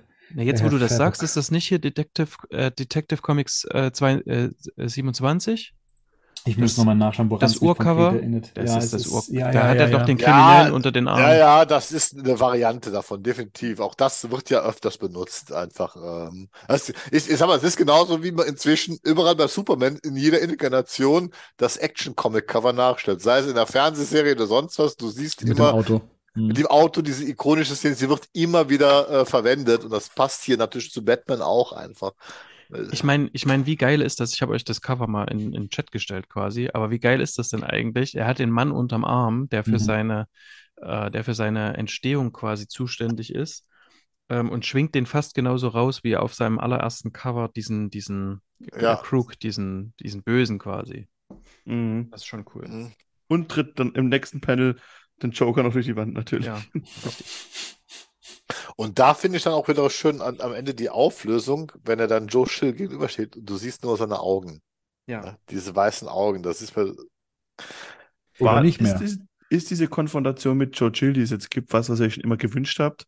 Habt ihr gesagt, hey, das ist das, das ist der, der eine, das, den einen Dämon, wo sich Bruce Wayne noch nicht gestellt hat? Ich meine, ich weiß, dass es auch ein paar Mal passiert ist und auch in verschiedenen Comics sowas schon. Oder so wie es hier gemacht wird, da geht es mir zum Beispiel, ich habe nicht gedacht, dass ich das gut finde, aber ich fand es dann doch irgendwie ganz cool. Heute habe ich genau das überlegt und habe gedacht, das muss ich unbedingt sagen. Es ist genau das. Mhm. Ja. Wir, wir, ich glaube, wir, wir sind hier alle so aus diesem Lager von, wir müssen nicht wissen, wer, das, wer, wer, das, mhm. wer, wer die Waynes umgebracht hat, das ist irgendwie viel cooler, ne? Mhm. Aber genau das habe ich heute auch gedacht und habe gedacht, also wenn du es benutzt, dann bitte so. Ja. Exakt. Da gehe ich mit. Da gehe ich mit. Ich gehöre auch weiterhin in, in das Lager. Ich ja, Batman soll da so ein bisschen verzweifelt sein, weil er seine Rache oder seine Vergebung oder was auch immer nicht bekommt. Ähm, aber ich finde, dass das hier recht rund wirkt, wie man es aufgelöst hat und ihn benutzt. Wie ist es denn im Deutschen eigentlich, ähm, als Batman dann Joe Chill vor dieser einstürzenden Mauer rettet? Da sagt äh, Joe Chill ja Danke, er bedankt sich und äh, Batman sagt im Deutschen gern geschehen. You're welcome. Okay. Ich fand das irgendwie so gern geschehen. Klingt halt nochmal so weich, wohlwollend. Ja, genau das ist es. Das ist, auch ist so es ja auch. Dieses You're welcome ist ja, hat ja die gleiche Intention. Mhm. Er sagt es nicht, gern geschehen. Er sagt es, gern geschehen. Nicht dafür. ja. ja. Bitte. Bitte. Bitte. Ja. So. und genau. dann. Aber der Criminal hat überlebt. Ja. Das, ja. Für vier Sekunden. Ja. Mhm. Um nochmal zu sagen, wie weh das tut, dass, man, dass er lacht. Ja. Aber da wird er gleich befreit davon, von diesem Schmerz. Ja, stimmt. Dem er erschossen wird vom Comedian. Und jetzt frage ich euch mal was. Mhm. Jetzt guckt aus dem toten Criminal diese, diese Boomflagge raus. Mhm. Heißt das, die Bombe, die er die ganze Zeit umgehabt hat, war eine Attrappe? Oder hat das der Joker jetzt aus sein, der, der Comedian Joker aus seiner Pistole rausgeschossen, den damit umgebracht?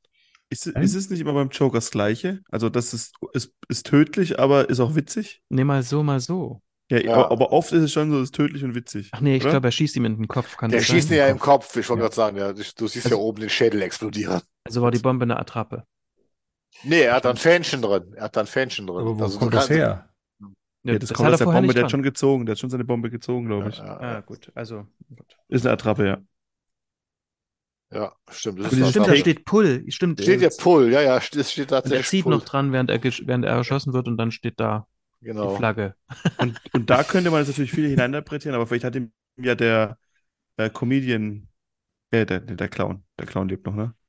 Nee, der Clown ist tot. Nicht, ja.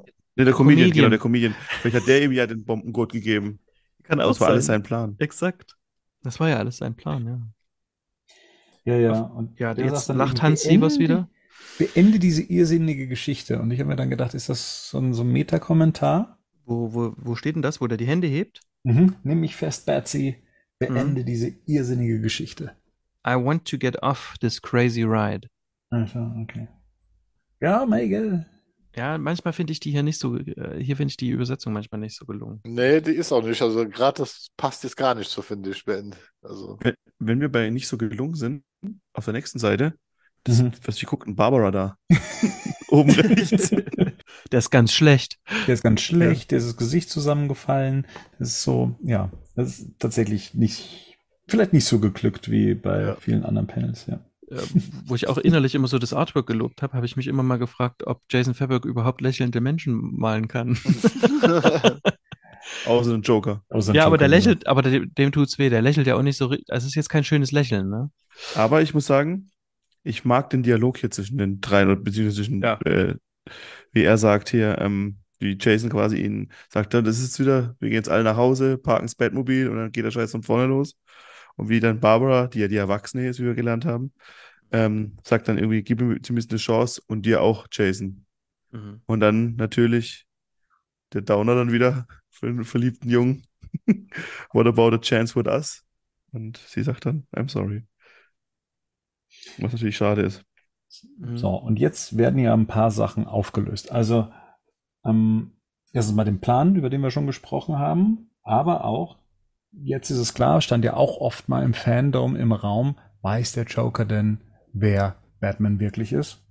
Mhm. Und hier wird ja ganz klar, also zumindest der Joker, der jetzt übrig bleibt, und ich nehme mal an, das wird dann auch der Joker sein, der auch in den Comics dann weiter genutzt wird.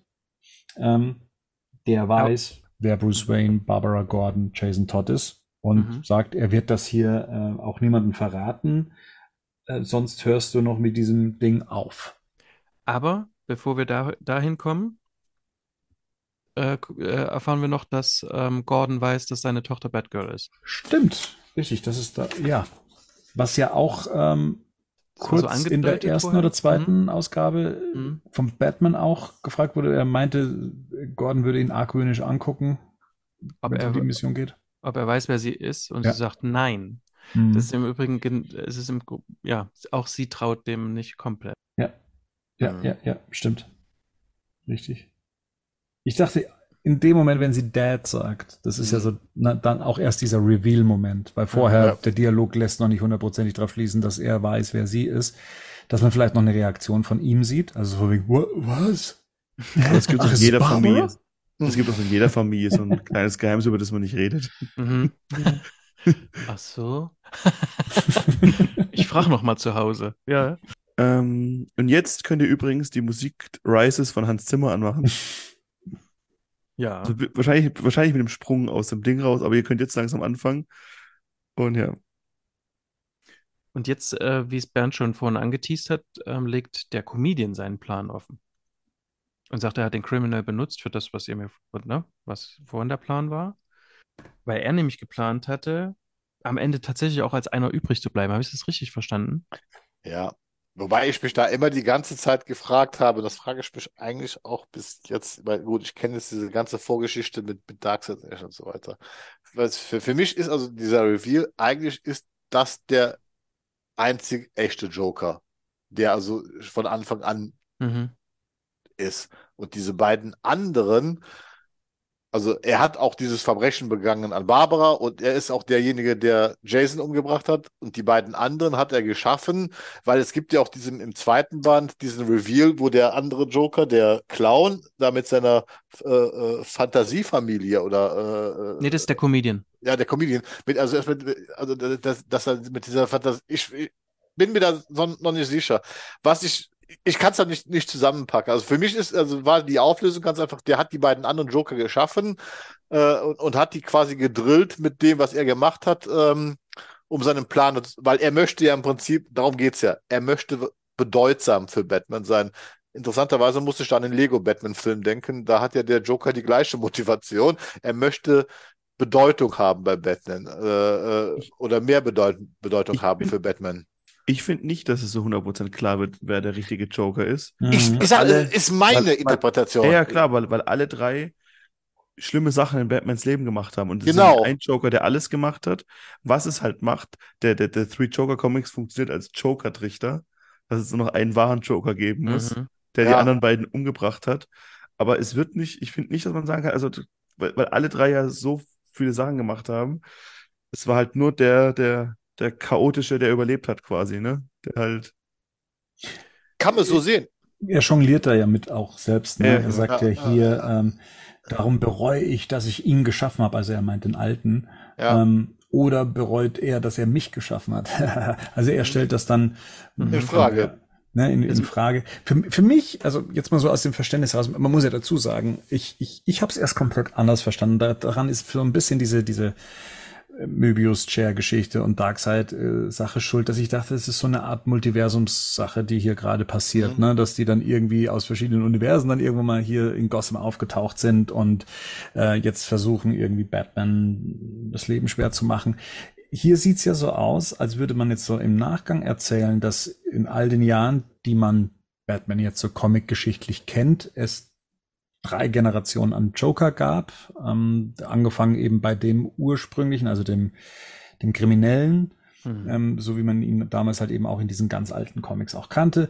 Dann gab es den, ähm, Clown. den Clown, den man so hauptsächlich in den 80er Jahren, 70er, 80er Jahren kannte und dann halt den neuzeitlichen, der so spätestens mit Killing Joke dann seine ähm, seinen den, den Fußstapfen gefüllt hat oder den, den, den Schuh gefüllt hat. Oder wie sagt man, den in, in die Fußstapfen getreten ist. So rum. Ja. Und, ähm, und letztendlich jetzt, ich hätte zwar gedacht, da hätte es dann danach nochmal andere gegeben, die relevant wären für so etwas theoretisch. Also jetzt, wo dieses Fass aufgemacht wurde, von wegen, es gab mehrere.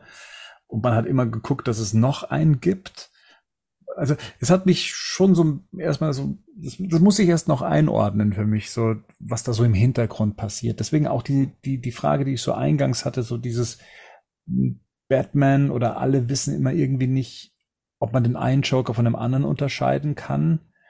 Ich, hm. ich glaube, dass, dass diese spezielle Batman- und Joker-Geschichte, die wir hier haben, oder mehrere Joker-Geschichten, dass die in einem komplett getrennten Universum spielen, wie das ist halt das eigene Ding und das, klar geht es weiter und führt voran, aber da führen ganz viele Geschichten sind da nicht Teil von. Aber die Teile, die Geschichte, die, die Geschichte, die Teil davon sind, die werden ja klar benannt. Und das sind halt die, der Killing Joke Joker, die Anfänge von Batman. Das, was du hier siehst, ist Teil der Geschichte. Das, was ja. du hier nicht siehst, ist kein Teil der Geschichte. Und das fängt an bei den Rückblenden. Das, da gehören die Rückblenden dazu, da gehören die Batmobile dazu, da gehören die Joker dazu.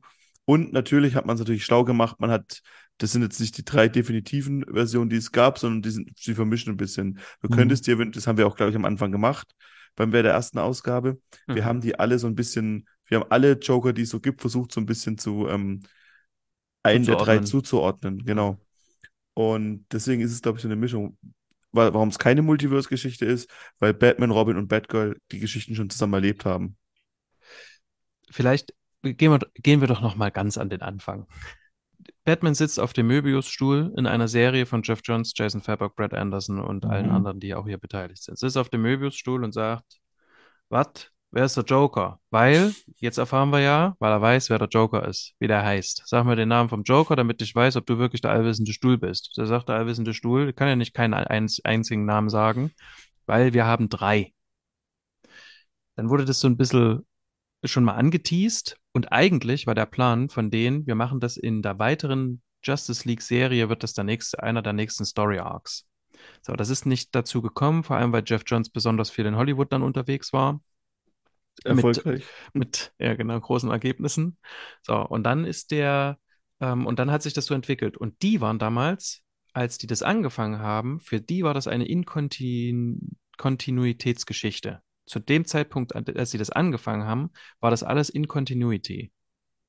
Zu dem mhm. Zeitpunkt. Das war ja. so kurz ja. vor New 52, glaube ich. Mhm. So. Und als sie dann richtig angefangen haben, das zu schreiben, weil, wie gesagt, es gab viele Verzögerungen und so, äh, da war plötzlich äh, Commissioner Gordon Batman und äh, ne, ähm, Green Lantern hatte irgendein Batterieproblem und Superman hat auch irgendwas anderes gemacht und da haben die gesagt, alles klar, wir nehmen das von dem Punkt, wo wir angefangen haben und machen das jetzt aber ganz klassisch. Also da kam auch diese Entscheidung, wir machen es jetzt ganz klassisch. So, das ist, das ist die Meta-Antwort quasi dazu. So. Äh, und was sie dann gemacht haben, ist eben diese drei Clowns zu erstellen. Der erste Criminal ist, der, der erste der Criminal, das ist der aus Batman 1. Ganz Ganz klar quasi. Ne? Da mhm. finden wir ganz viele wieder. Ähm, äh, Jack Napier aus Batman 89.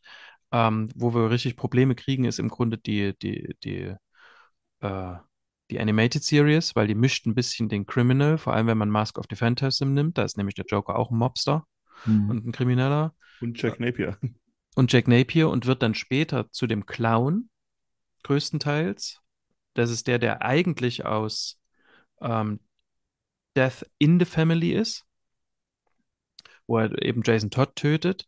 Hier ist leider ein, entweder ein Plothole drin und das ist was ganz Blödes, weil der Comedian, als er hier in uh, Three Jokers auf den Jason Todd einsprügelt, sagt, das hat mir damals schon so viel Spaß gemacht. Das kann aber gar nicht sein, denn dem das damals so viel Spaß gemacht haben soll, der ist tot. So, und das ist eben dann der Comedian und der Comedian ist eigentlich mit ähm, Alan Moore und äh, Bolland entstanden. Ja. Und nachdem geht es, ich meine, das ist hier vor allem eine große Killing Joke-Hommage, finde ich. Also darum geht es größtenteils. Mhm. Ähm, und das ist im Grunde auch der aktuelle Joker, den wir in den Comics zu dieser Zeit hatten, also der Death of the Family gemacht mhm. hat, ja. dem auch das Gesicht hier und so weiter. Also genau. das, das ist mhm. eigentlich der Joker bis heute. So soll das sein. Na, aber da gibt es hier eben so ein paar Sachen, wo ich denke, ja, da habt ihr aber nicht sauber gearbeitet. Mhm. Ja, oder wäre vielleicht auch zu kompliziert irgendwann geworden. Ne? Ja, voll, ja. Ist, oder ist es halt. Ne? Ja, es ist halt dann zu kompliziert es, geworden. Es ist ja auch kompliziert. Wie gesagt, ja. ich, ich habe ja auch, wie gesagt, Bernd, bevor ich überhaupt eine, eine, eine, Seite gelesen hatte, weil Rico hat ja damals so geschwärmt, wie ich angefangen habe, und dann hast du auch Mario geschwärmt. Und ich konnte mir das ja auch nicht vorstellen. Ich hatte am Anfang genau den gleichen Gedanken wie Bernd. Das ist so eine Multiversumsgeschichte. Da kommen jetzt aus, also aus drei Universen kommen halt drei Joker an und ähm, ja, und ich möchte auch sagen, diese Antwort bleibt, bleiben die uns auch schuldig. Es ist nicht, hm. es ist nicht belegt, warum das drei Joker sind. Die können hm. aus mhm. einem Multiversum sein. Das ist durchaus ja. möglich. Aber dann wäre es halt komisch, weil dann müsste halt einer der Joker halt auch mehrere Sachen gemacht haben. Ja, das, wie gesagt, also ne, der Comedian sagt dann ja später, ich habe dich auch mit der Brechstange erschlagen. Mhm. Ähm, das kann ein Fehler sein oder ähm, es ist mhm. eigentlich egal, weil die sowieso irgendwas sind. Weil eigentlich hat der Clown den Jason erschlagen, denn der konnte nämlich auch sagen, was Jason zu ihm gesagt hat, nämlich du bist mein Robin. Mhm. Oder es ist so, wie es der Gerd, glaube ich, vorhin gesagt hat. Diese, oder war es Bernd? Diese, der Comedian hat einfach alle Joker erschaffen und mhm. hat den quasi eingeprügelt, was man alles so erlebt hat. Denn der Criminal sagt in Ausgabe 2 zu Barbara, äh, ich war schon in dieser Stadt, bevor Batman überhaupt hier aufgetreten mhm. ist. Ja. Da, da, war ich hier schon, da war ich hier schon ähm, aktiv und dann ist der gekommen quasi. Ja. Und das macht ja zeitlich, ist das ja alles überhaupt, macht das ja alles überhaupt gar keinen Sinn. Ja, zeitlich, dann wäre wär Batman aber auch 120 Jahre alt. Eben genau, also du müsstest ja auch mal berücksichtigen, wie alt äh, Jason ist und so und wie alt dann der Sohn vom Joker ist, macht in der ganzen Sache überhaupt gar keinen Sinn. ja. Aber jetzt nochmal, weil du das mit dem Möbiusstuhl nochmal erwähnt hast und gesagt hast, äh, Batman hat damit die Allwissenheit auf die Probe gestellt. Ist das korrekt? Also mhm. das heißt, Batman war sich schon bewusst, welchen Namen es geben muss. Also die Frage war, wer ist der Joker? Das ist Ding, er wundert sich, also wenn man jetzt den Comic zuhandelt, kann er sich nicht über den Namen wundern, sondern dass es drei sind. Genau, weil der Möbiusstuhl sagt zu ihm, ah, ah, ich kann dir den Namen nicht sagen, weil es gibt drei Joker. Und da sagt der Batman, was? Das kann doch nicht wahr sein. Aber nur zum Verständnis, weil Gerd ja auch vorher gesagt hat, und mir geht's genauso, diese Storyline nicht mehr so vor Augen hat, bis auf eben dieses Panel, was dann auch durchs Internet gejagt wurde, eben mit Batman auf dem Stuhl und dieser Frage. Es wurde damals aus der Sicht der Leser es so erzählt, als wolle Batman die Identität des Jokers herausfinden Nein. anhand des Stuhls. Nein. Der setzt sich auf den Stuhl und überprüft, ob der wirklich allwissend ist. Das wird auch im Comic schon klar. Ja, ob das der mhm. echte Möbius-Stuhl ist, okay. stellt er eine Kontrollfrage. Alles klar. Und jetzt im Nachhinein, das kann man jetzt so für sich retconnen, finde ich. Jetzt im Nachhinein kann man das gut erklären, indem man sagt, ja, er kennt ja den Namen schon. Mhm. Also wenn der Stuhl den Namen sagt, dann weiß er sofort, ja, stimmt, ist der Möbius-Stuhl, ne? Der Möbius-Stuhl sagt aber zu ihm, nee, es gibt hier drei Joker. Dann erschrickt Batman und dann macht der Möbius-Stuhl aber sowieso äh, seine äh, übermächtigen Sachen und dann weiß der sowieso, dass er auf dem richtigen Stuhl sitzt. Okay, weil sonst, weil Rico, du hast ja äh, zu Beginn des Casts ja gesagt, das macht der jetzt schon gar keinen Sinn mehr. Genau, je nachdem, welche Frage du denn stellst. Wundert er sich über den Namen, weil mhm. den müsste er wissen, mhm. oder wundert er sich, dass es drei sind? Ja. Dann macht Sinn. So genau. genau, und dann im Nachhinein haben sie es ja quasi für sich geklärt, indem halt Jordan quasi in die Höhle kommt und sagt, sag mal, was bist du denn damals so erschrocken? Und dann hat er gesagt, dann sagt Batman, er hat halt gesagt, es gibt drei Joker, gibt's ja nicht. Gibt's ja nicht. so, das hat mir noch niemand erzählt bisher. Und ich meine, ich bin Batman. Na, genau. Und jetzt fährt. Genau, jetzt fahren sie im Auto. Wir haben ja noch gar nicht geklärt, warum Comedian Joe Chill mit ins Spiel gebracht hat. Das hat doch gerade gesagt, weil er ähm, weil er mehr sein wollte für Batman. Ja. Und dazu musste er erst seinen größten Pain töten. Ja, den größten Schmerz muss er töten, damit er selbst die größte, der größte Schmerz sein kann. Das ist die Motivation. Das, das ist, was ich sage. Das ist abgeschwächt, hat der Lego-Batman-Film was ähnliches gemacht. Da wollte der Joker für Batman Bedeutung haben, nicht nur irgendwer. Und hier ist die Motivation, der größte Schmerz, dem Batman zugefügt worden ist, weil der Joker ja auch die Identität von Batman kennt, mhm ist die Ermordung seiner Eltern durch Joe Schill. Das heißt, für ihn in seinem Wahn oder in seinem Denken ist Joe Schill immer bedeutender für Batman. Und er ist immer nur die zweite Geige. Und das ist auf der einen Seite sehr jokeresk, diese Idee, also so eine Art Eifersuchtsdrama zu machen, mhm. daraus mhm. Im, Prinzip, äh, äh, im Prinzip, er ist halt eifersüchtig auf den, auf den, auf den kleinen Straßengangster, dass der mehr Bedeutung hat äh, für Batman. Auf der anderen Seite ist es auch furchtbar trivial, dass eigentlich, dass es die, die Motivation ist, ähm, äh, äh, dafür, das, das ist auch wieder sowas, wo ich finde, dass Geoff Jones, der spielt hier so ein bisschen mit unseren Gefühlen. Man kann das extrem lächerlich finden, man kann das extrem stark finden. Das, glaube ich, bleibt bei jedem so hängen, wie er die Figur interpretiert, weil auf der einen Seite die Perversität, die hinter diesem Plan steckt, was er dafür alles anstellt, um das Ziel zu erreichen, wie viele hier kann man schon fast hunderte Menschen in diesem Comic draufgehen, um diesen Plan zu erreichen. Mhm. Äh, das, das, das, ist ja eine Dimension, die ist nicht nur Jokeres, die ist einfach gigantisch Jokeres. Ne? Das, ähm... Aber den Twist, dass er diesen Schmerz auslöscht, dadurch, dass er ihn heilt, mhm. den fand ich ziemlich gut. Ich weiß noch, dass ich das erste Mal davon verwirrt war und hier und jetzt habe ich es nochmal gelesen und wahrscheinlich jetzt das dritte oder vierte Mal. Und ich muss sagen, ich, das finde ich irgendwie blöde am Anfang so, wirklich gedacht, hä?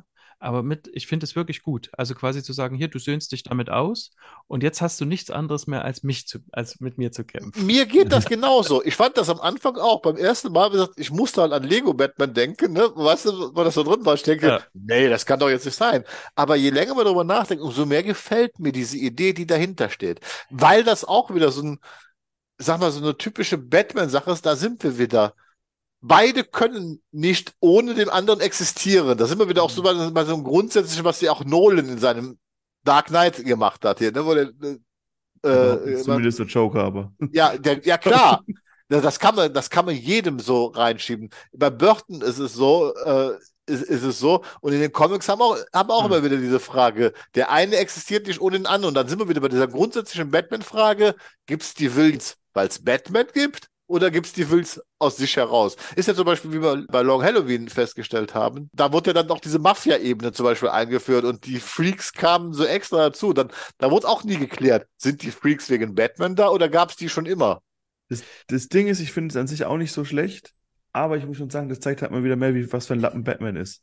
Weil wir, wir erfahren in dem Comic, was da noch, was dem noch alles zugestoßen ist mit seinen Schützlingen und seinen, äh, seinen Ziehkindern und seinen und dann, dass ihn das immer noch, also zumindest behauptet der Joker, Batman bestätigt das ja exakt, nicht. Ne? Exakt. Aber ähm, dass die anderen Sachen, die der Joker ihm angetan hat, sollten eigentlich nach der Zeit ihm vielleicht ein bisschen mehr wehtun, als dass halt als Kind seine Eltern erschossen wurden.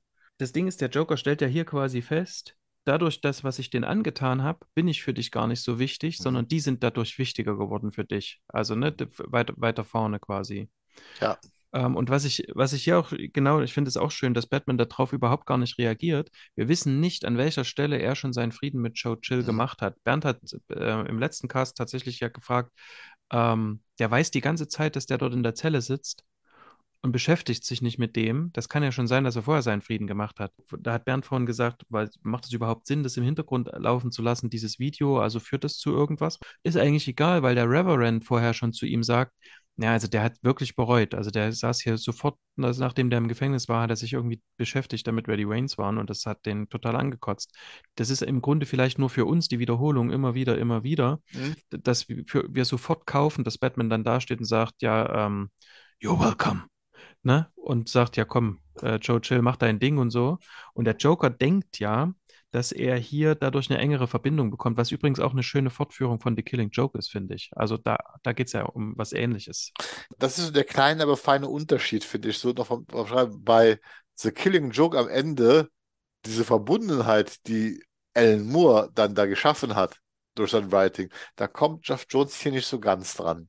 Da, da, da finde ich, da fehlt ihm so ein bisschen ähm, das wird Alan Moore sehr freuen, der ja immer wieder zugucken muss, wie Jeff Johns seine Werke nimmt und irgendwie adaptiert und dazu böse Interviews gibt.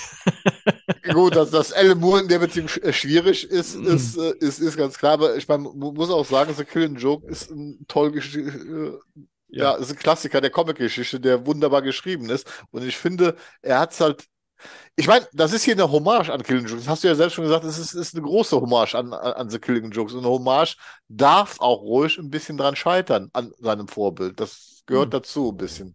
Hm. Jetzt, Rico. Bruce Wayne ist am Sterbebett von Joe Chill. Stimmt. Hm. Das, was jetzt gemacht wird, ist ja eigentlich, um wieder Batman ein bisschen mehr als Held auch zu zeigen, in der, in dem ganzen, in der ganzen Geschichte, dass er halt auch vergeben kann. Und obwohl er Feinde hat, trotzdem auch für die da sein kann. Und das sehen wir zweimal. Dass er noch am Totenbett ist. Ja, Im letzten Moment. Na, ne? also klar, ein bisschen Klischee, na, ne? noch so lange sich am Leben zu halten, bis dann sich die Hände gegeben werden und dann piep, ähm, ja. Herzstillstand. Ja, wie, wie habe ich denn die letzten drei Panels hier zu deuten mit dem Joseph, der dann nur noch auf J und O reduziert wird mit jedem weiteren äh, Panel? Geht man da jetzt noch mal so auf die Ähnlichkeit mit Joker. Können wir die Frage auch für gleich nochmal sparen, weil die können wir gleich, gleich zweimal beantworten. Okay. Es kommt nämlich gleich nochmal was Ähnliches. Also, also, was es auf jeden Fall ist, ist eine Spiegelung von, von dem allerersten Panel in Ausgabe mhm. 1. Mit den Waynes. Mhm. Genau, weil er ja dort in die Grabsteine reinkracht. Da gibt es quasi ein Ausblenden von den, ein, ein Rauszoomen und hier ein Reinzoomen. Oder ein Rausfahren und hier ist ein Reinfahren mit mhm. der Kamera. Genau. Mhm. Und auch rumfahren tut ähm, Bruce Wayne in Alaska. mhm. Wir haben hier so eine Montage, die so eben zwischen der Fahrt von Bruce Wayne durch die verschneite Landschaft und eben Barbara und Jason hin und her ja, jongliert, in der Barbara weiter trainiert und ihr ein Brief von Jason geschrieben wird, in dem er nochmal darauf eingeht, was denn jetzt so zwischen den beiden so passiert ist und wie es weitergehen könnte. Es könnte auch alles vergessen werden. Das alles hält er in einem Brief fest, den er ihr an die Tür klebt, der sich aber selbst nicht festhält, was die Tür angeht und sich von der Tür löst und von einem, ich sag mal, in lila gekleidet, und der Firma Fun Times angestellter äh, Facility Manager den Brief dem Müll zukommen lässt und auch so dann Barbara nie erfahren wird, was Jason über Barbara denkt. Er schließt ja sogar mit den Worten, ich liebe dich ab, zumindest in der deutschen Version. Da äh, tauscht er so schon sein Innerstes aus, kündigt aber halt eben an, wenn das nie wieder erwähnt wird oder sie, sie sich nie drauf bezieht, dann ist das auch okay und dann geht's auch genauso weiter. Das spricht so ein bisschen für das Comic, finde ich. Da, mhm. ähm, das Comic erzählt zwar hier etwas und versucht etwas weiter zu erzählen, aber man muss nie wieder Bezug drauf nehmen letztendlich, weil das, was am Ende dabei rauskommt, ja, das kann auch der Status quo vorher schon gewesen sein. Ja. So, dann kommt hier mein Lieblingssatz gleich im nächsten Panel. All dieser Hass. und sehen den Jeep von Bruce Wayne, der vor einer nicht Berghütte, aber in einer sehr abgelegenen Gegend äh, stehende Hütte zu sein scheint. Und jetzt erklärt sich so langsam eben der, der Reveal, den wir ja schon vorher angekündigt haben, dass Bruce Wayne schon nach äh, einer Woche nach der Begegnung des Jokers wusste, weil er ja Batman ist, wer der Joker wirklich ist. Und er wusste also schon immer den Namen und erklärt jetzt hier auch den Grund, warum diesen Namen niemand erfahren darf. Weil seine Frau, also die aus The Killing Joke, ähm, damals gar nicht gestorben ist an so einem, äh, was war das, Flaschen, Flaschenwärmer, an so einem elektrischen? Genau, die Polizei behauptet, ähm, dass sie wohl einen Milchwärmer getestet hätte. Genau. Ich habe auch nochmal nachgeguckt, das ist also die Szene ist tatsächlich eins zu eins übernommen, nur ein bisschen fabokisiert. Mhm. Das ist nicht wahr, sondern sie hat quasi die Polizei um Hilfe gebeten. Finde ich in Verbindung mit The Killing Joke ein bisschen schwierig. Also das ergibt sich aus nichts oder wenig. Mhm. Der eine Polizist sagt dann, ja, wir haben für sie gesammelt und schicken sie offensichtlich in Zeugenschutz. Ja. Oder sowas. Also genau. Zeugen, Zeugenschutz funktioniert ja so nicht, aber ja. Damit niemals, und er kann den Namen niemals irgendjemandem sagen, außer jetzt Alfred plötzlich, oder zu ihm zumindest sagen, dass er es weiß, weil sonst äh, Journalisten. Also erstmal kennen ihn die ganze Welt dann, genau. Ja, und, und der dann, Joker halt. Ja, und dann die Presse wird sie ausfindig machen. Genau. Und der Joker wird sie dann entsprechend finden. Also ja, ich kenne seinen Namen, aber sein Name ist nicht das Wichtige. Er war es nie. So, und das ist das, was ich meinte vorhin mit, ich finde das problematisch, dass wir die ganze Zeit auf einer Metaebene erzählt bekommen, wie wichtig die Identität des Jokers ist. Zwischendrin wird es plötzlich uns so hingestellt, wie das ist übrigens hier auch die Frage, um am Ende zu sagen, ist aber gar nicht. Die ist schon wichtig, aber aus einer anderen Perspektive. Ich dachte auch, das ist eigentlich nur immer Fans wichtig, das irgendwie erfahren zu wollen. Mhm. Und es eigentlich, und das ist so der Kommentar, den ich da als letztes raushöre, ist, nee, der Name war nie wichtig. Letztendlich, der mhm. ist für, für nichts wichtig. Es mhm. soll, es soll nichts entmystifiziert werden. Es soll keine Person werden, so wie ähm, Gerd schon gesagt hat, er ist eine Naturgewalt, der Joker an sich. Ähm, und das ist für mich so der Kommentar des Autors letztendlich zu sagen, ja, man kann sich viele Gedanken dazu machen, wer ist wie er hm. heißt, was er war, was ja auch einem schon x-mal in verschiedenen Varianten und Versionen versucht wurde zu erzählen und er selbst damit sogar gespielt hatte. Aber am Schluss war der Name nie wirklich wichtig für das, was, ähm, was der Joker ist. Ich habe das auch so verstanden, wie du es gerade gesagt hast, ja. dass es halt, dass es um mehr geht und mehr ist, indem man halt Batman äh, rettet zwei Menschen, indem er eine Sache für sich behält, sogar vor Alfred. Man hätte ja eigentlich erwarten können, dass Alfred es weiß, aber Okay, kaufe ich so. Ähm, allerdings finde ich dann diese Verknüpfung zu der einzigen Origin, die wir Comic-Sites haben, nämlich zu mhm. The Killing Joke, finde ich dann die Verknüpfung, also für mich war es dadurch nicht eindeutig, sondern es war so wie, okay, und jetzt gibt es dann halt auch noch den Sohn. Der, der, auch sicher wieder auftauchen wird irgendwann. Ja, ne, nein, nein. Weil ich bin nämlich ganz ehrlich, weil auch, weil auch Alan Moore, diese Origin vom Joker, äh, The Killing Joke, wenn man sich durchliest, das ist eine mögliche Origin. Es wird, nie, es wird nie gesagt, dass das tatsächlich so passiert. Du kriegst in, in, in dem ganzen Killing mhm. Joke nie den konkreten Beweis, dass diese Story, die da erzählt wird mit dem Comedian, der keine Arbeit findet, dass das wirklich das Gleiche ist. Das macht Alan Moore ganz geschickt. Und deswegen finde ich das gerade so passend, dass man jetzt sogar hier hingeht und das sogar weiterspinnt. Ja, die Frau ist ja im Zeugenschutz gegangen, um zum Schluss zu sagen, es ist nicht wichtig. Naja. Es ist da habe ich mein Problem dann tatsächlich, weil gerade das, was du sagst, also das, dass es auch selbst im Comic, glaube ich, immer wieder hinterfragt wurde oder ja. so dargestellt wurde, als könnte das eine Version sein ja. dessen, was der Joker war, wird hier auf einmal Kanon. Mhm. Also hier äh, ne, gab es diese Frau, hier war dieser erfolglose Comedian zu der Zeit und das ist dann etwas, wo ich sage, okay, das ist dann schwierig, weil nämlich genau diese Frage von wegen, war es so, war es nicht so? Na, wir kennen das aus Dark Knight. Ich erzähle drei Origin-Geschichten von mir selber. Äh, keine davon kann man so wirklich glauben. Wird hier konkretisiert. Gut, Moment. ich weiß, ich weiß jetzt aber nicht gut. Ist, ich, ich sage ja nur, wie gesagt, ich bin ja keiner, der regelmäßig die Story Arcs liest und so weiter, sondern für mich ist das Three Jokers einfach auch nur für sich allein gestellter Comic. Mhm. Ein alternatives Ding. Und für mich ist am Ende, deswegen sage ich, es kommt nicht, nicht ganz, es ist eine Hommage an Künstler, es kommt aber letztendlich auch nicht ganz daran, weil es am Ende auf das Gleiche hinausläuft. Es ist nicht wichtig, wer der Joker ist. Es ist auch nicht wichtig, es wird zwar, da hat Marian recht, es wird die ganze Zeit uns suggeriert, dass es sehr wichtig wäre. Also wir müssten das unbedingt wissen. Aber ich glaube, da bin ich so ein bisschen bei Bernd. Das ist von die Fans das unbedingt. Also viele Fans das offen, offensichtlich uh, unbedingt wollen. Ich habe ich hab nie eine Origin für den Joker gebraucht. Ich fand die tatsächlich auch im Batman 89, da war es, war es halt ein Kunstgriff, um den Film mhm. äh, einen, einen Drive zu geben. Das war, fand ich, konnte man machen, muss aber sein. Ich fand Nolans Lösung immer besser mit seinen drei Origins, die halt äh, da viel, viel besser reinpasst. Und hier es, löst es sich für mich zum Schluss auch. Wenn das jetzt Kanon geworden ist, weil das jetzt irgendwie fortgeführt ist, da kann ich nichts zu sagen.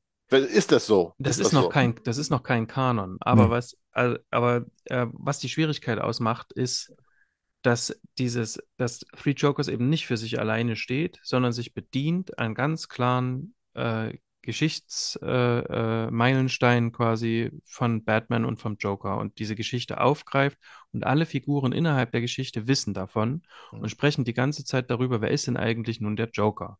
Mhm. Was mich nicht interessiert hat, als ich angefangen habe, das zu lesen, weil ich mhm. habe ja Killing Joker mal gelesen, habe gedacht, es ist egal, weil, mhm. ne? Ja. Aus verschiedensten Gründen und auch ich habe The Dark Knight gesehen und gedacht, cool, so, ne? So.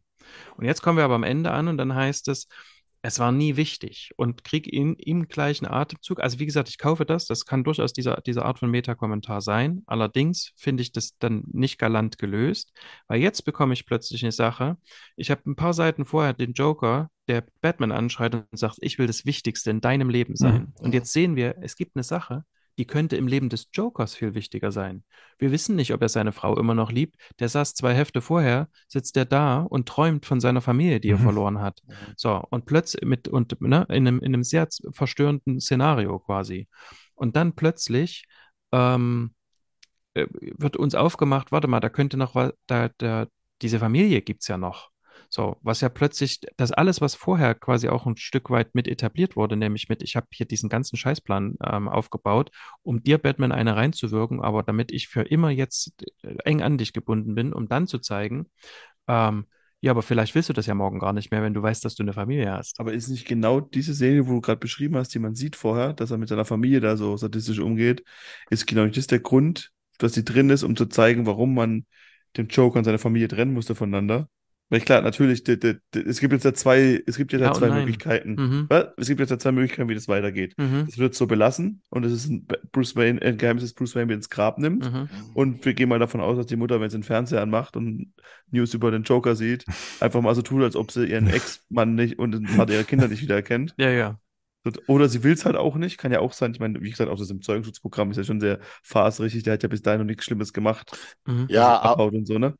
aber. Oder wir kriegen irgendwann, kriegt der Joker seinen kleinen Helfer. Das, ja. das, das ja. ist quasi. Ach, wie gruselig. wie gruselig. Die ist quasi das Gegenteil von Talia Al Ghul. Aber, aber, aber, aber in, in The Killing Joke ist es ja nun so, dass sie ja gar nicht mitbekommt. Also, weil sie in Killing Joke stirbt sie. Also ist ja. Eben, die, das, das, ist ja schon, also das, oder, oder ich kapiere es nicht, aber bis dahin ist er einfach nur ein Loser, oder? Genau, er ist nur ein Loser, weil sie, sie, sie, erkennt nie, also er, sie erkennt ja nie, also sie, sie sieht ihn nie in der Joker-Inkarnation, sondern er stirbt, äh, sie stirbt vorher und daraufhin geht ja sein Leben komplett den Bach runter und daraufhin wird er ja dann zum Joker. Und das ist ja jetzt hier, wird ja so suggeriert, sie weiß, dass er der Joker ist, aber das passt äh, überhaupt nicht zu so Killing Joke. Nee, sie weiß, dass, ähm, dass der wütend wird, weil er so ein Loser ist. Also das ist ja auch das Panel, was hier quasi rausgenommen wurde aus The Killing Joke. Aber ist das der Grund dafür, dass er direkt unter Polizeischutz gestellt wird? Weil da würde ich mir eher sagen, das ist, das ist ein bisschen jetzt. Ähm, ich fand das auch ein bisschen, bisschen dünn. Das ist ein bisschen dünn. haben sie ja gesammelt. ja, also, okay. ne, ist ja kein offizielles Programm, was da mhm. gefahren wird, sondern ne, die haben ja, ja der ja. Frauen gefallen tun wollen, um aus dieser Nummer ja. rauszukommen. Warum auch immer. Ja. Mhm. Warum auch immer ist gut. Naja, Gotham war Polizei, steht dort da und sagt, wir haben für sie gesammelt, das kriege ich im Kopf nicht zusammen. Ja, weil, weil, weil sonst die Gothamer Polizei immer so dargestellt Für sich selber sie, sammelt. Sich für sich selber sammelt.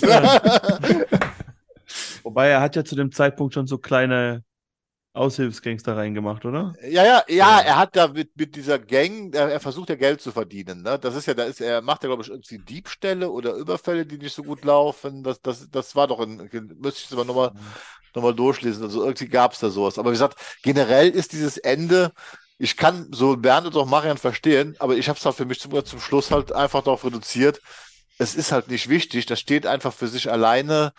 Klar, das benutzt das und wie gesagt, das ist eine Hommage an Killing Joke, aber deswegen kommt es halt auch nicht an The Killing Joke am Ende dran, weil es halt genau diesen Fehler macht. Es ist wichtig, um dem Leser nochmal zu zeigen, was für ein Good Guy Batman eigentlich ist und Bruce Wayne und dass er immer den Plan hat und wenn er Sachen vorenthält, er trotzdem kein schlechter ist, weil er einen Grund hat, warum er Sachen nicht macht oder macht. Es gibt die Aussage, dass sowohl Jeff Johns als auch Jason Fabok die sich das äh, so ein bisschen am, Whiteboard äh, entworfen haben und sich dann immer nicht über die Story dann immer nicht weiter unterhalten haben und so, dass die beide unabhängig voneinander aufs gleiche Ende gekommen wären. Aha. Da frage ich euch, welches dieser Enden ist damit gemeint? Ja, das, Ich, ich habe mich gerade so noch immer gefragt, äh, das ist ja eigentlich ein ziemlich sadistischer Zeugenschutz, jemanden sofort nach Alaska zu verbannen, also in die Kälte oder so. Besser als in der Nähe vom Joker halt, ne? aber trotzdem. Nicht, äh, kommen nicht alle nach Kalifornien. Nee, aber das habe das hab ich mich gefragt, wieso? Weil, also ich habe da wirklich gesagt, so Alaska, warum Alaska? Ausgerechnet Alaska. Ja. Und natürlich ist es ja auch so wieder, dass er könnte der, der wahre Joker sein, der Junge, der da sitzt. Kann auch sein. Also das ist ja auch noch was dazu kommt, vielleicht so ein bisschen, ne? Der sucht die ganze Zeit den, natürlich war das dann nicht der richtige Plan, aber vielleicht ja auch sowas. Noch cooler wäre eigentlich, wenn man irgendwann eine Geschichte daraus macht, dass er ein Robin wird. Ja. Ich fand übrigens diesen Meta-Kommentar, bevor ich den noch vergesse, äh, zu sagen, aus Joe Chill den Joker zu machen. Also das, was tatsächlich ja. in Batman 89 damals passiert ist, dass man mhm. dann gesagt hat, okay, äh, lass mal den Mörder der Waynes auch zur Nemesis werden fand ich eigentlich ganz nett, das auch noch mit hier mit rein zu verpacken, wenn man schon eh schon so viele äh, Joker-Versionen mit äh, reinpackt. Während der Joe Chill im Batman 89 niemanden umgebracht hat. Nee, aber ja angeblich der Partner von Jack Napier gewesen sein soll, genau. der in dieser Rückblende zu sehen ist, ja. Genau. genau. Ja, apropos, das, genau, das hätte ich nämlich fast vergessen. Ähm, in dem Brief, den Jason an Barbara schickt, sagt er quasi, für dich würde ich die Red Hood-Identität aufgeben. Das ist das, was er vorher zu Batman, was er bei Batman quasi ablehnt. Als Batman ihm das anbietet ja, und sagt, ja. hier komm, dann sagt er jetzt hier bei Barbara, für dich würde ich es machen. Ich finde das übrigens sehr schön, wie Jason sich hier verhält. Das ist die erste Person, die zu ihm, die ihm irgendwie Nähe zeigt. Und er ist völlig wie so ein kleiner Junge, völlig verliebt und sagt, mhm probieren wir es doch miteinander. Das wirkt, ich finde, das wirkt überhaupt nicht irgendwie angesext oder ähm, so, ja. sondern es ist tatsächlich eine Person zeigt mir endlich äh, mal Nähe oder Zuwendung mhm. und dann, ja, springe ich auf die an. Ja, ja, ja. Gut. Was hattet ihr damals, als ihr das allererste Mal den fertig gelesen hattet? Was war denn euer Gefühl, euer Eindruck? Also ich kann spontan sagen, nachdem ich es heute noch mal in voller Gänze gelesen habe, dass mein Endeindruck weitaus positiver war, als es damals der Fall war. Also ich weiß noch, dass wenn wir damals die Aufnahme direkt gemacht hätten, ähm, mein Fazit mm, so ein bisschen underwhelmed gewesen wäre, was so dieses Gesamtkonstrukt dieser Geschichtserzählung angeht so heute gesehen, muss ich sagen, ich habe ich hab meinen Spaß dran gehabt, das äh, zu lesen und auch das, was dann am Schluss nochmal passiert ist, es hat sich alles auf einmal viel filmischer gelesen. Man konnte sich das irgendwie alles ähm, ne, mit all den Zusammenhängen und wie der Fortlauf dieser Story war, dann ähm, viel besser zusammensetzen. Und ähm, ich glaube nicht, dass man es hier mit einem Klassiker zu tun hat, das möchte ich gleich mal vorausschicken. Ja. Ähm, aber mir hat es letztendlich gut gefallen und das Artwork ist halt overall ähm, etwas, was schon viel beschönigt, sage ich jetzt mal. Aber es ist, ich, ich meine Erwartung am Ende, was so um diesen Three Jokers, was der Titel ja vorgibt und was dieser, diese Möbius-Stuhlgeschichte äh, versprochen hat, da habe ich mir damals beim ersten Lesen schon ein weitaus größeres ähm, Hello erwartet, was, was am Ende dabei rumkommt. Ähnlich ging es mir damals mit Batman Rip, muss ich dazu sagen. Also, mhm. ne, wo groß angekündigt wurde, Batman wird sterben, also eher so presseseitig und dann liest man da diese, ach Gott, das müsste man vielleicht auch mal auseinandernehmen, diese Story. Ähm, etwas, was wirklich nur Hardcore-Fans verstehen mit all seinen Anspielungen und etwas, was gar nicht irgendwie so mit Sterben zu tun hat, sondern auf eine andere dekonstruktive Art und Weise mit Sterben zu tun hat und Batman Rip heißt und eigentlich nur ein geiles Alex Ross Cover hat. Ähm, ähnlich ging es mir da auch. Also das habe ich zumindest noch so in Erinnerung, dass ich mir gedacht habe, ich habe mir jetzt irgendwie hier wirklich was Schlüssiges, Großes, mh, hm, etwas Bewegendes beziehungsweise etwas Bedeutendes erlebt und das, den Eindruck hatte ich damals nicht. Ich, ich muss sagen, wenn, wenn man das so vergleicht mit den, den, Sachen, die Jeff Johns so noch so in die Richtung gemacht hat, und da fällt mir natürlich als erstes ähm, hier die Superman, äh, die Doomsday Clock Geschichte ein, die ja auch ein ähnliches Ende hat und eh auch eine Liebesgeschichte an Superman oder auch an das DC-Universum ist. Da finde ich das, ich mag, was man versucht hat, und ich mag es so sehr, dass ich dann manchmal auch Sachen weggucken kann, die ich dann nicht so geil finde. Und das fängt schon beim Artwork an. Ich liebe, wie es ge gezeichnet ist. Ich finde, alle Figuren in sich sind die Figuren, wie ich sie gerne mal im Kino sehen würde. Also ich würde gerne mal diesen Batman sehen, ich würde gerne mal diesen Jason Todd sehen, ich würde vor allem auch mal gerne so eine Barbara Gordon sehen. So. Mhm. Ich muss jetzt nicht unbedingt drei Joker in einem Film sehen, sage ich auch gleich dazu, aber ich mag das, wie die die Figur oder wie gut der oder wie sicher der mit den Figuren ist und das gefällt mir richtig gut und auch mit der Welt, in der es spielt, da kann ich ein paar Storyhänger dann wirklich verzeihen, und denke mir, ja, natürlich wird's, ist es vielleicht kein Klassiker, aber es ist immer noch ein guter oder einer der besseren Comics, die in den letzten zehn Jahren rausgekommen sind, wie ich finde. Und ja, ich bin, ich mag eigentlich, was Jeff Johns macht ich finde es immer eigentlich Hand und Fuß und wenn er noch einen geilen Zeichner dazu hat, ist es gleich doppelt geil. Na, ich bin so zwischen euch. Also mir ging es damals eben auch so, dass ich so underwhelmed war und gedacht habe, hm, also das war so mein allererstes, glaube ich, auch, was ich mhm. dazu gesagt habe, hm, okay. Jedes Mal, wenn ich den Comic in die Hand nehme, egal in welchem Format, ähm, außer, außer Deutsch digital, äh, bin ich, bin ich immer wieder heiß. Also ich habe jetzt wahrscheinlich die erste Ausgabe, die habe ich jetzt bestimmt weil ich damals dazu diese Videoanalyse gemacht hatte, ähm, da habe ich, die habe ich jetzt bestimmt das zehnte Mal gelesen oder so. Ich liebe dieses erste Heft, finde das großartig. Ich mag das, wie ihr es gesagt habt, dieses Filmische. Ich liebe die Kostüme. Wie Red Hood aussieht, ist großartig. Ich finde, den gibt es nirgendwo so, dass der so, dass der so aussieht, quasi. Ähm, und ich mag diese Art von Erzählung. Und was ich auch mag, also im Grunde ist es für mich so ein bisschen wie The Batman, wenn The Batman nicht The Batman heißen würde, sondern Riddlers Plan. Den hatten wir ja auch so auseinandergenommen und haben dann so gemerkt, mh, hm, also das, was hier so oben drauf gepappt wird, das ist es nicht. Aber zwischendrin gibt es halt viel sehr schön, viel mhm. sehr Schönes. Und das, ja. heißt, das haben wir hier eben auch. Und ich mag diese Figurenkonstellation. Klar, ich, Rico hat vorhin richtig angemerkt, ähm, am Ende kann man es auch alles so, äh, alles, was hier passiert, kann am Ende auch so bleiben, kann auch nicht, nicht bedeutsam sein. Und dennoch mag ich das sehr. Ich mag diese, ich mag diese Batman-Zeichnung zwischen, ähm, ich bin hier der harte Hund und ich bin so ein Kontrollfreak und äh, wenn aber mal was nicht äh, unter Kontrolle ist, da bin ich dann auch so ein bisschen lost. Ähm, das mag ich sehr. Ich mag diese, ich mag das erwachsene Batgirl, ähm, was ja mittlerweile sogar schon fast ähm, in, in die Jahre gekommen ist, dieses Modell von Frauen ja. quasi. Also dieses, trotz, dass es ja wirklich was sehr, würde ich jetzt mal sagen, e emanzipiert feministisches ist, aber selbst das ist ja, ne, das, das, da sind wir ja schon fast schon wieder drüber quasi vom Zeitgeist her. Das, das mag ich eben auch und dass sie da vermittelt zwischen diesen beiden verlorenen Jungs. Man kann es wirklich tatsächlich nicht anders sagen. Ähm, ja, und ich mag auch das mit Gordon und ich mag überhaupt dieses, dieses, alles, was so mit Identität zu tun hat, bis auf den Joker, mag ich. Hier. Obwohl Identität nicht so mein Thema ist. Und ähm, ja, also ich würde den, würde das auch gerne so als Film sehen, tatsächlich. Und ich mag tatsächlich die Joker. Das mhm. kam zu einer Zeit raus, wo wir völlig übersättigt waren mit Joker. Joker hier, Joker da, Joker-Film, Joker War, Bibabub, ne? Und äh, ich habe das gelesen und habe das sofort gekauft. Und ich bin nicht der größte Joker-Fan, aber hier ist es wirklich so, das lese ich gern. Ich mag diese Joe, ich mag diese, auch ich mag diese Aufteilung, ich mag, wie der gezeichnet ist. Genau. Also es gibt viel, viel Licht, aber am Ende ist es eben der Schatten, der so ein bisschen die Luft rauslässt. Gerd. Ja, die ist im Prinzip auch schon alles genannt. Wie gesagt, ich finde es, wie ich es damals angefangen habe zu lesen, wie gesagt, es hat mich halt immer weiter, dass ich es zu Ende lesen wollte. Am Ende war ich dann auch ein bisschen unterwältigt, so wie ihr das auch sagt, so im ersten Moment.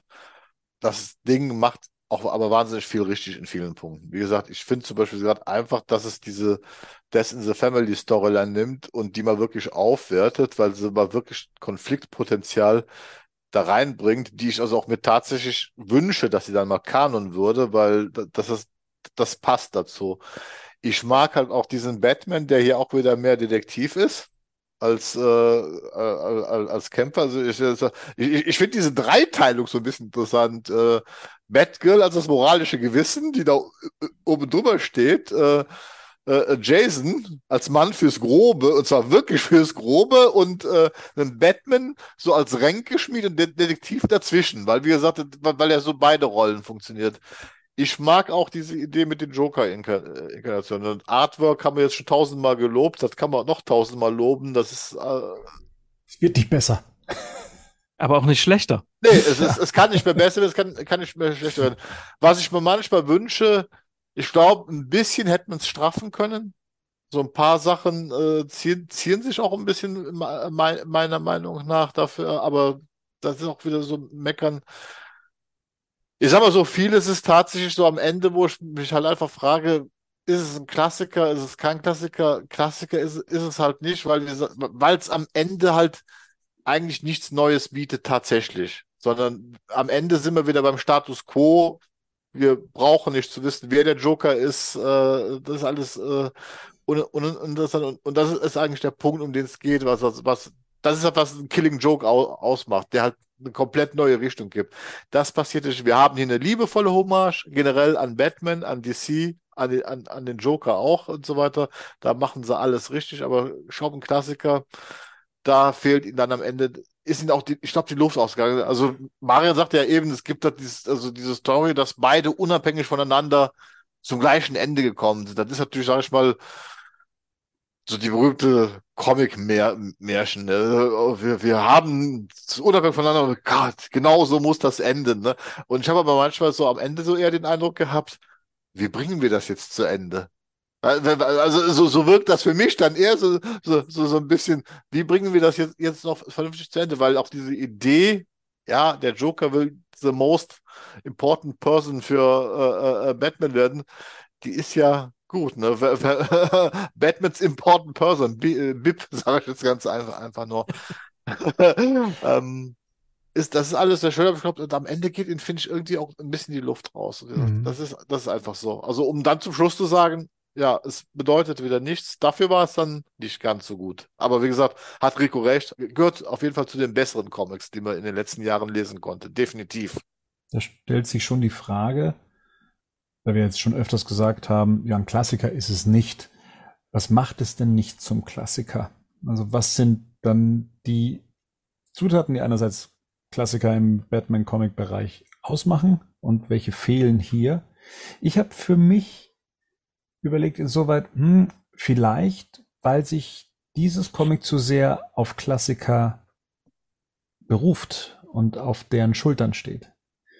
Also das äh, lässt es halt eben nicht so originell daherkommen, wie es sein möchte. Und wie gesagt, vielleicht entmystifiziert es dadurch auch mehr, als es sollte oder als man persönlich haben möchte. Ähm, und ich glaube, dass Klassiker recht einsteigerfreundlich sind in dem, was sie erzählen. Und ich könnte mir hm. vorstellen, ist natürlich immer schwer nachzuvollziehen, wenn man all die Sachen im Kopf hat und liest diese Story, ob sich diese Geschichte für Neueinsteiger, ob sich der gut folgen lässt mit all dem, was sie an Geschichte mit sich bringt, die zwar vielleicht in Vorworten nochmal erklärt wird und aufgearbeitet wird, aber ob es die Geschichte selbst auch tut und ob man da mitgehen kann. Ein Klassiker in meinen Augen müsste schon für sich selbst stehen können, so wie es eben Year One tut, wie es Dark Knight tut, wie es Killing Joke tut, wie es ähm, was ist, ja genau, selbst Hush ist für mich ein Klassiker, weil er genau das macht. Also er er holt auch Einsteiger ab und äh, ist in der Essenz genau das, was, was Batman mit ausmacht und erzählt eine großartige Story, die sogar noch über das Batman-Universum hinausgeht. Und also das ist aus meiner Sicht so der Punkt, warum ich sagen würde, hm, für einen Klassiker hat es hier nicht gereicht. Ähm, da hätte es eigenständiger sein müssen auch. Es ist halt ein Best-of-Album mehr als ein neues Album. Mhm. Und ein Best-of-Album Best ist meistens cool, weil man die alle Songs hört, die man mag, aber die kennt man halt schon. Und es ist, und es ist gut, es passt gut zusammen, es sieht gut aus, es macht Spaß.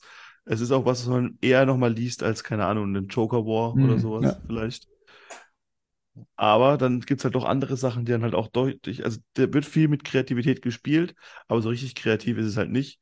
Und da gab es zum Beispiel Sachen, die mir dann auch, die zwar viel anstrengender wären, nochmal nachzuholen, aber die, wie zum Beispiel hier das Metal oder so, das war zum Beispiel was, wo, wo halt viel, ganz viel rumgespielt und experimentiert wurde mit verschiedenen Batman und so, das Dark Knight, Dark Knights und so, das, so Sachen. Und dazu ist es halt, es ist eher, ich sehe es eher als wie ein, ein ganz cooles Add-on zu den Klassikern, die es halt gibt. Also wenn ich mir ins Bücherregal stelle, dann kriegt die keinen Ort in, kriegt die keinen eigenen Ort für, weil es was eigenständig ist, sondern wird zu den drei anderen Büchern oder den vier, die es halt, die, auf die es beruht, dazugestellt. Als netter Epilog oder nennen Sie das möchtest. Vielleicht ich, noch ergänzend zu dem, was ich schon gesagt habe. Also es ist auch kein Game Changer, ne? Also es ist, weil es eben sich in diesem. Weil es nicht sein darf. Hm. Ja, genau. Also in diesem Sandkasten äh, auch bleibt letztendlich und alles, was es irgendwie rauswirft aus dem Sandkasten, auch gleich wieder reinholt und sagt, ja, nee, also alles, was wir hier erzählen, hm, wird dann nicht oder muss nicht relevant sein für das, was noch kommt. Und dadurch ist dann die Prämisse, die ja durch die Möbius-Stuhlgeschichte so groß war und wo man gedacht hat, was kommt denn da jetzt? Ähm, dann in so einer abgeschlossenen Geschichte dann auch schon wieder zunichte gemacht worden und ja, ist jetzt egal, es geht dann mit dem Joker weiter, anstatt dass das dann das wäre, was Batman die nächsten zehn Jahre beschäftigt, dass er auf der Jagd nach diesen drei Jokern ist oder sowas, da wo man sagt, okay, das prägt auch eine ganze Dekade. Ähm, das ist ja hier nicht der Fall. So, jetzt habe ich es aber, glaube ich. Ich will das mal nehmen, was du vorhin gesagt hast, zu was ist ein Klassiker. Mhm. Ähm, und das, was du beschrieben hast im Grunde, das äh, findet sich für mich zum Beispiel in Catwoman Lonely City. Mhm. Aber Catwoman Lonely City ist auf eine gewisse Art und Weise mit dem hier auch zu vergleichen. Und zwar, weil es da auch viel Easter Egging gibt. Es gibt mhm. einen Bezug auf eine bestehende ähm, halt auf einen bestehenden Mythos und so, äh, weiß ich jetzt immer nicht. Ich finde es einsteigerfreundlich, viel einsteigerfreundlicher als ähm, Three Jokers jetzt, weil du eben, du hast mal von den Figuren gehört, du kennst Catwoman, du kennst ja. Batman mhm. und mehr brauchst du auch erstmal nicht, aber es macht halt mehr Spaß, Lirum Larum. Und dann, und ab dem Punkt hätte ich gesagt, ja, da hast du recht. Aber dann kommst du mir mit Hasch. Ja. Und Hasch finde ich zum Beispiel nicht so einsteigerfreundlich, was das betrifft, auch wenn der ständig Einsteiger und so mit hingeworfen wird, mhm. weil du bei Hasch quasi die, die ganze, du kriegst die ganze Galerie, das sind sie, hier ist er, hier ist der eine, hier ist der nächste, hier ist der nächste, hier ist der nächste. Und ich finde Three Jokers sogar ein bisschen vergleichbar mit, ähm, gerade das Ende bei, bei Hasch finde ich so, naja, weiß ich jetzt nicht, ob das jetzt jeder kauft, der da quasi neu mit, mit reingeschmissen wird. Weißt du, was ich meine? Mhm. Ich schon wieder vergessen, das Ende. Ähm, Lirum Larum und äh, da würde ich es tatsächlich auch vergleichen. Und weil du gesagt hast, er bezieht sich so viel auf die, auf die anderen Sachen, das macht eben, wie gesagt, Catwoman Lonely City auch. Das kann man auch gut machen. Und ich finde, das hier ist eigentlich, Three Jokers ist eigentlich originell genug.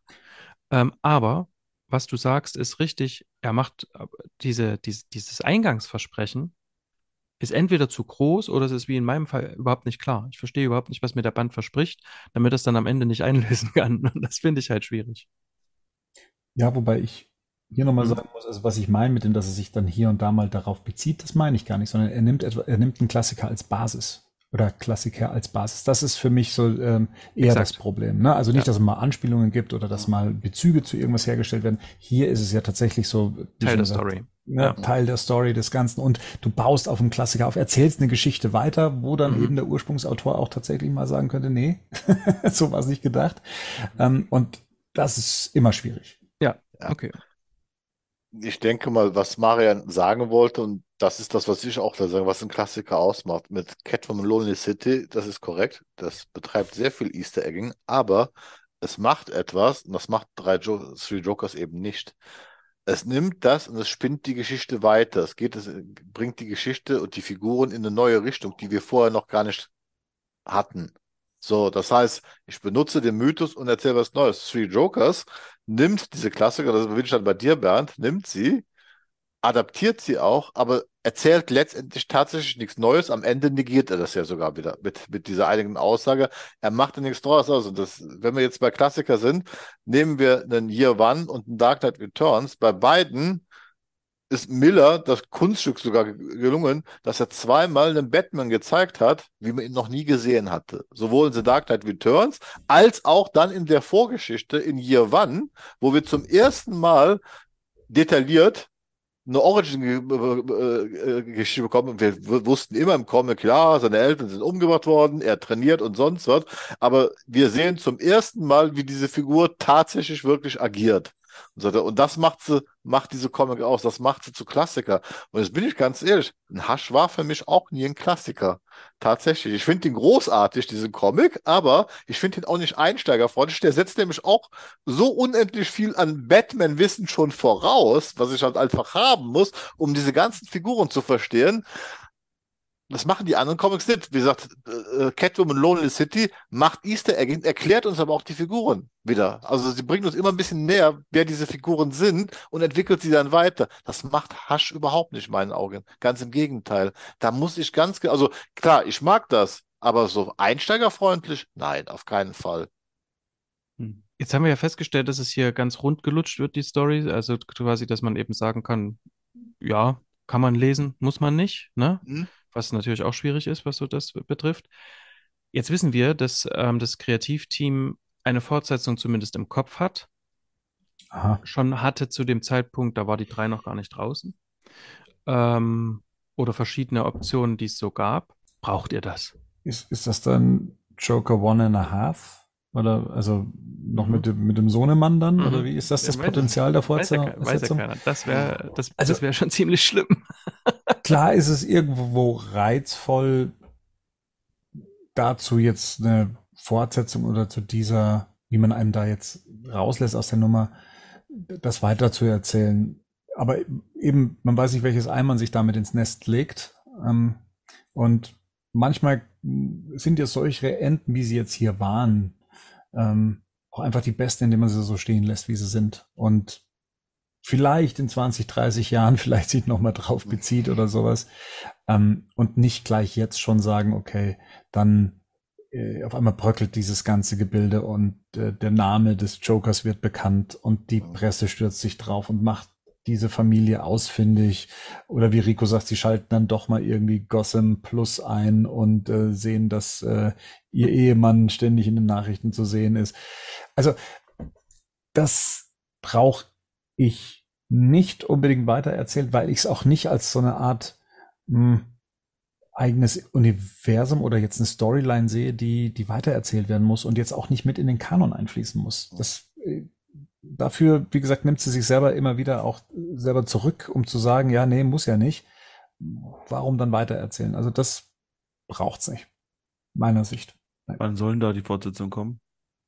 Ja, das hat sich ja verschoben und äh, wie gesagt, ähm, es gibt da durchaus auch eine gewisse, die sind beide miteinander äh, ziemlich salty. Also der DC auf der einen Seite und die Künstler auf der anderen Seite. Hm. Oh, aber DC ist der einzige Ort in Hollywood gerade zu sein oder in den USA, wo das so ist. Aber naja, gut, jetzt gerade, das war ja schon während des ganzen ja. Entstehungsprozesses so und ähm, dann kommt aber eben ähm, beide Künstler haben sich dann trotzdem bedankt bei DC, weil sie froh waren, wie sie das gepublished haben. Also auch wie das quasi digital erschienen ist, hat ja durchaus was mit eher mit DC zu tun oder mit denen, ne?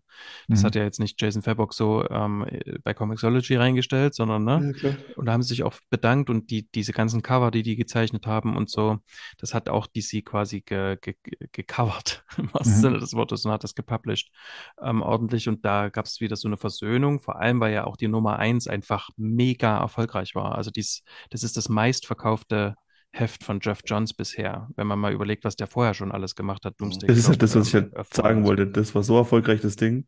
Das ist nur eine Frage der Zeit, bis es weitergeht. Ja, aber, aber eigentlich, Sicht, ja. eigentlich hätten mhm. sie es schon längst machen müssen und aktuell gibt es aber für beide oder für, die, für das ganze Kreativteam eigentlich immer wieder andere Projekte. Wie sieht das denn für Ausgabe 2 und 3 aus? Ähm, kann man dazu was sagen, wie weit dann Leute abgesprungen sind, weil sie gesagt haben, sie interessieren sich dann doch nicht mehr dafür? Weißt du das zufällig? Nee, weiß ich nicht, weiß, dass zwei nicht ganz so oft verkauft worden ist. Du hast halt auch mit diesen Vari Variant-Covern hast du halt in den USA, das ist, mhm. hast du auch nochmal so eine, eine große Zielgruppe, die du damit abfasst, ne? Wahrscheinlich in der, in der, in der Storyline wird irgendwann Bruce Wayne einen neuen Robin kriegen und dann kommt irgendwann raus, dass es der Joker ist. Mark my words. Also Joker ist sein Sohn. Obwohl man den ziemlich gut erkennt, finde ich. Noch? Ja, also man kann sich ja immer dagegen wehren und sowas und sagen, man braucht es grundsätzlich nicht. Aber ich meine, wenn da was Gutes bei rumkommt und das ist was Geniales ja. und Sie sehen da drin ja auch ähm, etwas, was es sich lohnt anzugucken oder zu, zu, erzählen, ja klar, immer her damit. Man sollte halt nichts kaputt machen damit. Das ist halt immer die Gefahr. Eben, ich wollte es gerade sagen, ich hätte auch keine, unbedingt keine Fortsetzung zu Flashpoint gebraucht. Aber die waren auch ganz geil. Ich fand die gut. Als Beispiel. Und das ist auch Jeff Johns. Also der, mhm. der weiß ja schon so ein bisschen, was er macht. Hat schon einen Comic in einen oder anderen geschrieben und auch fortgesetzt Jahre später. Exakt, also Jeff Johns wäre jetzt auch so der einzige oder überhaupt das, das Kreativteam an sich wäre jetzt auch so das einzige, wo ich sagen würde, ja, der habe ich jetzt eigentlich auch mehr Vertrauen drin, auch wenn die jetzt hier nicht so abgeliefert haben, wie ich es von ihnen erwartet habe oder so. Aber ich kann mich auch noch daran erinnern, ich meine, Doomsday Clock ist auch so ein Riesending und so, da weiß ich, dass mir das mindestens eine Ausgabe zu lang war. Zum Beispiel, ne? Also das ist. Don't das, you dare. also das ist ja tatsächlich eine, auch immer so noch eine einzelne Geschmacksfrage, aber hier scheinen wir uns ja recht einig zu sein, wenn ich das richtig, wenn ich das richtig ja. sehe. Na gut, ob wir uns in dieser Einigkeit nochmal treffen. Zu einem weiteren Joker-Cast müssen wir mal sehen. Dann kommt Joker 2 in die Kinos, dann werden wir nochmal viel über den Joker, sehr viel über den Joker sprechen wahrscheinlich. Und damit das alle schön mitmachen können, ähm, vergesst uns nicht auf Social Media zu folgen, bei Facebook, bei Instagram, bei Twitter ähm, und uns zu abonnieren bei iTunes, YouTube, Spotify und so weiter. Kommt zu Discord zum Diskutieren, schreibt Kommentare und Bewertungen wie die Blöden. Ähm, ja.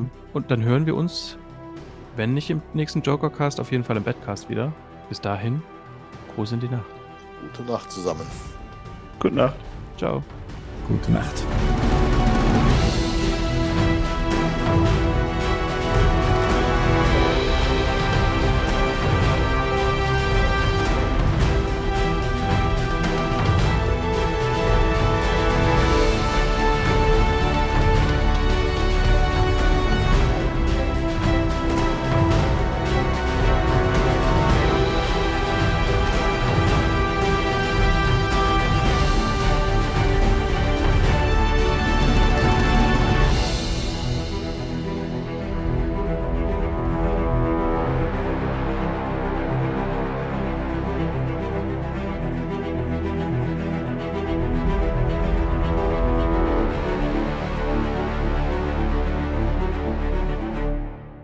Batman News Badcast ist ein Podcast-Projekt von Fans für Fans. Batmannews.de und der Badcast stehen nicht in Verbindung mit Warner Bros. oder DC Comics.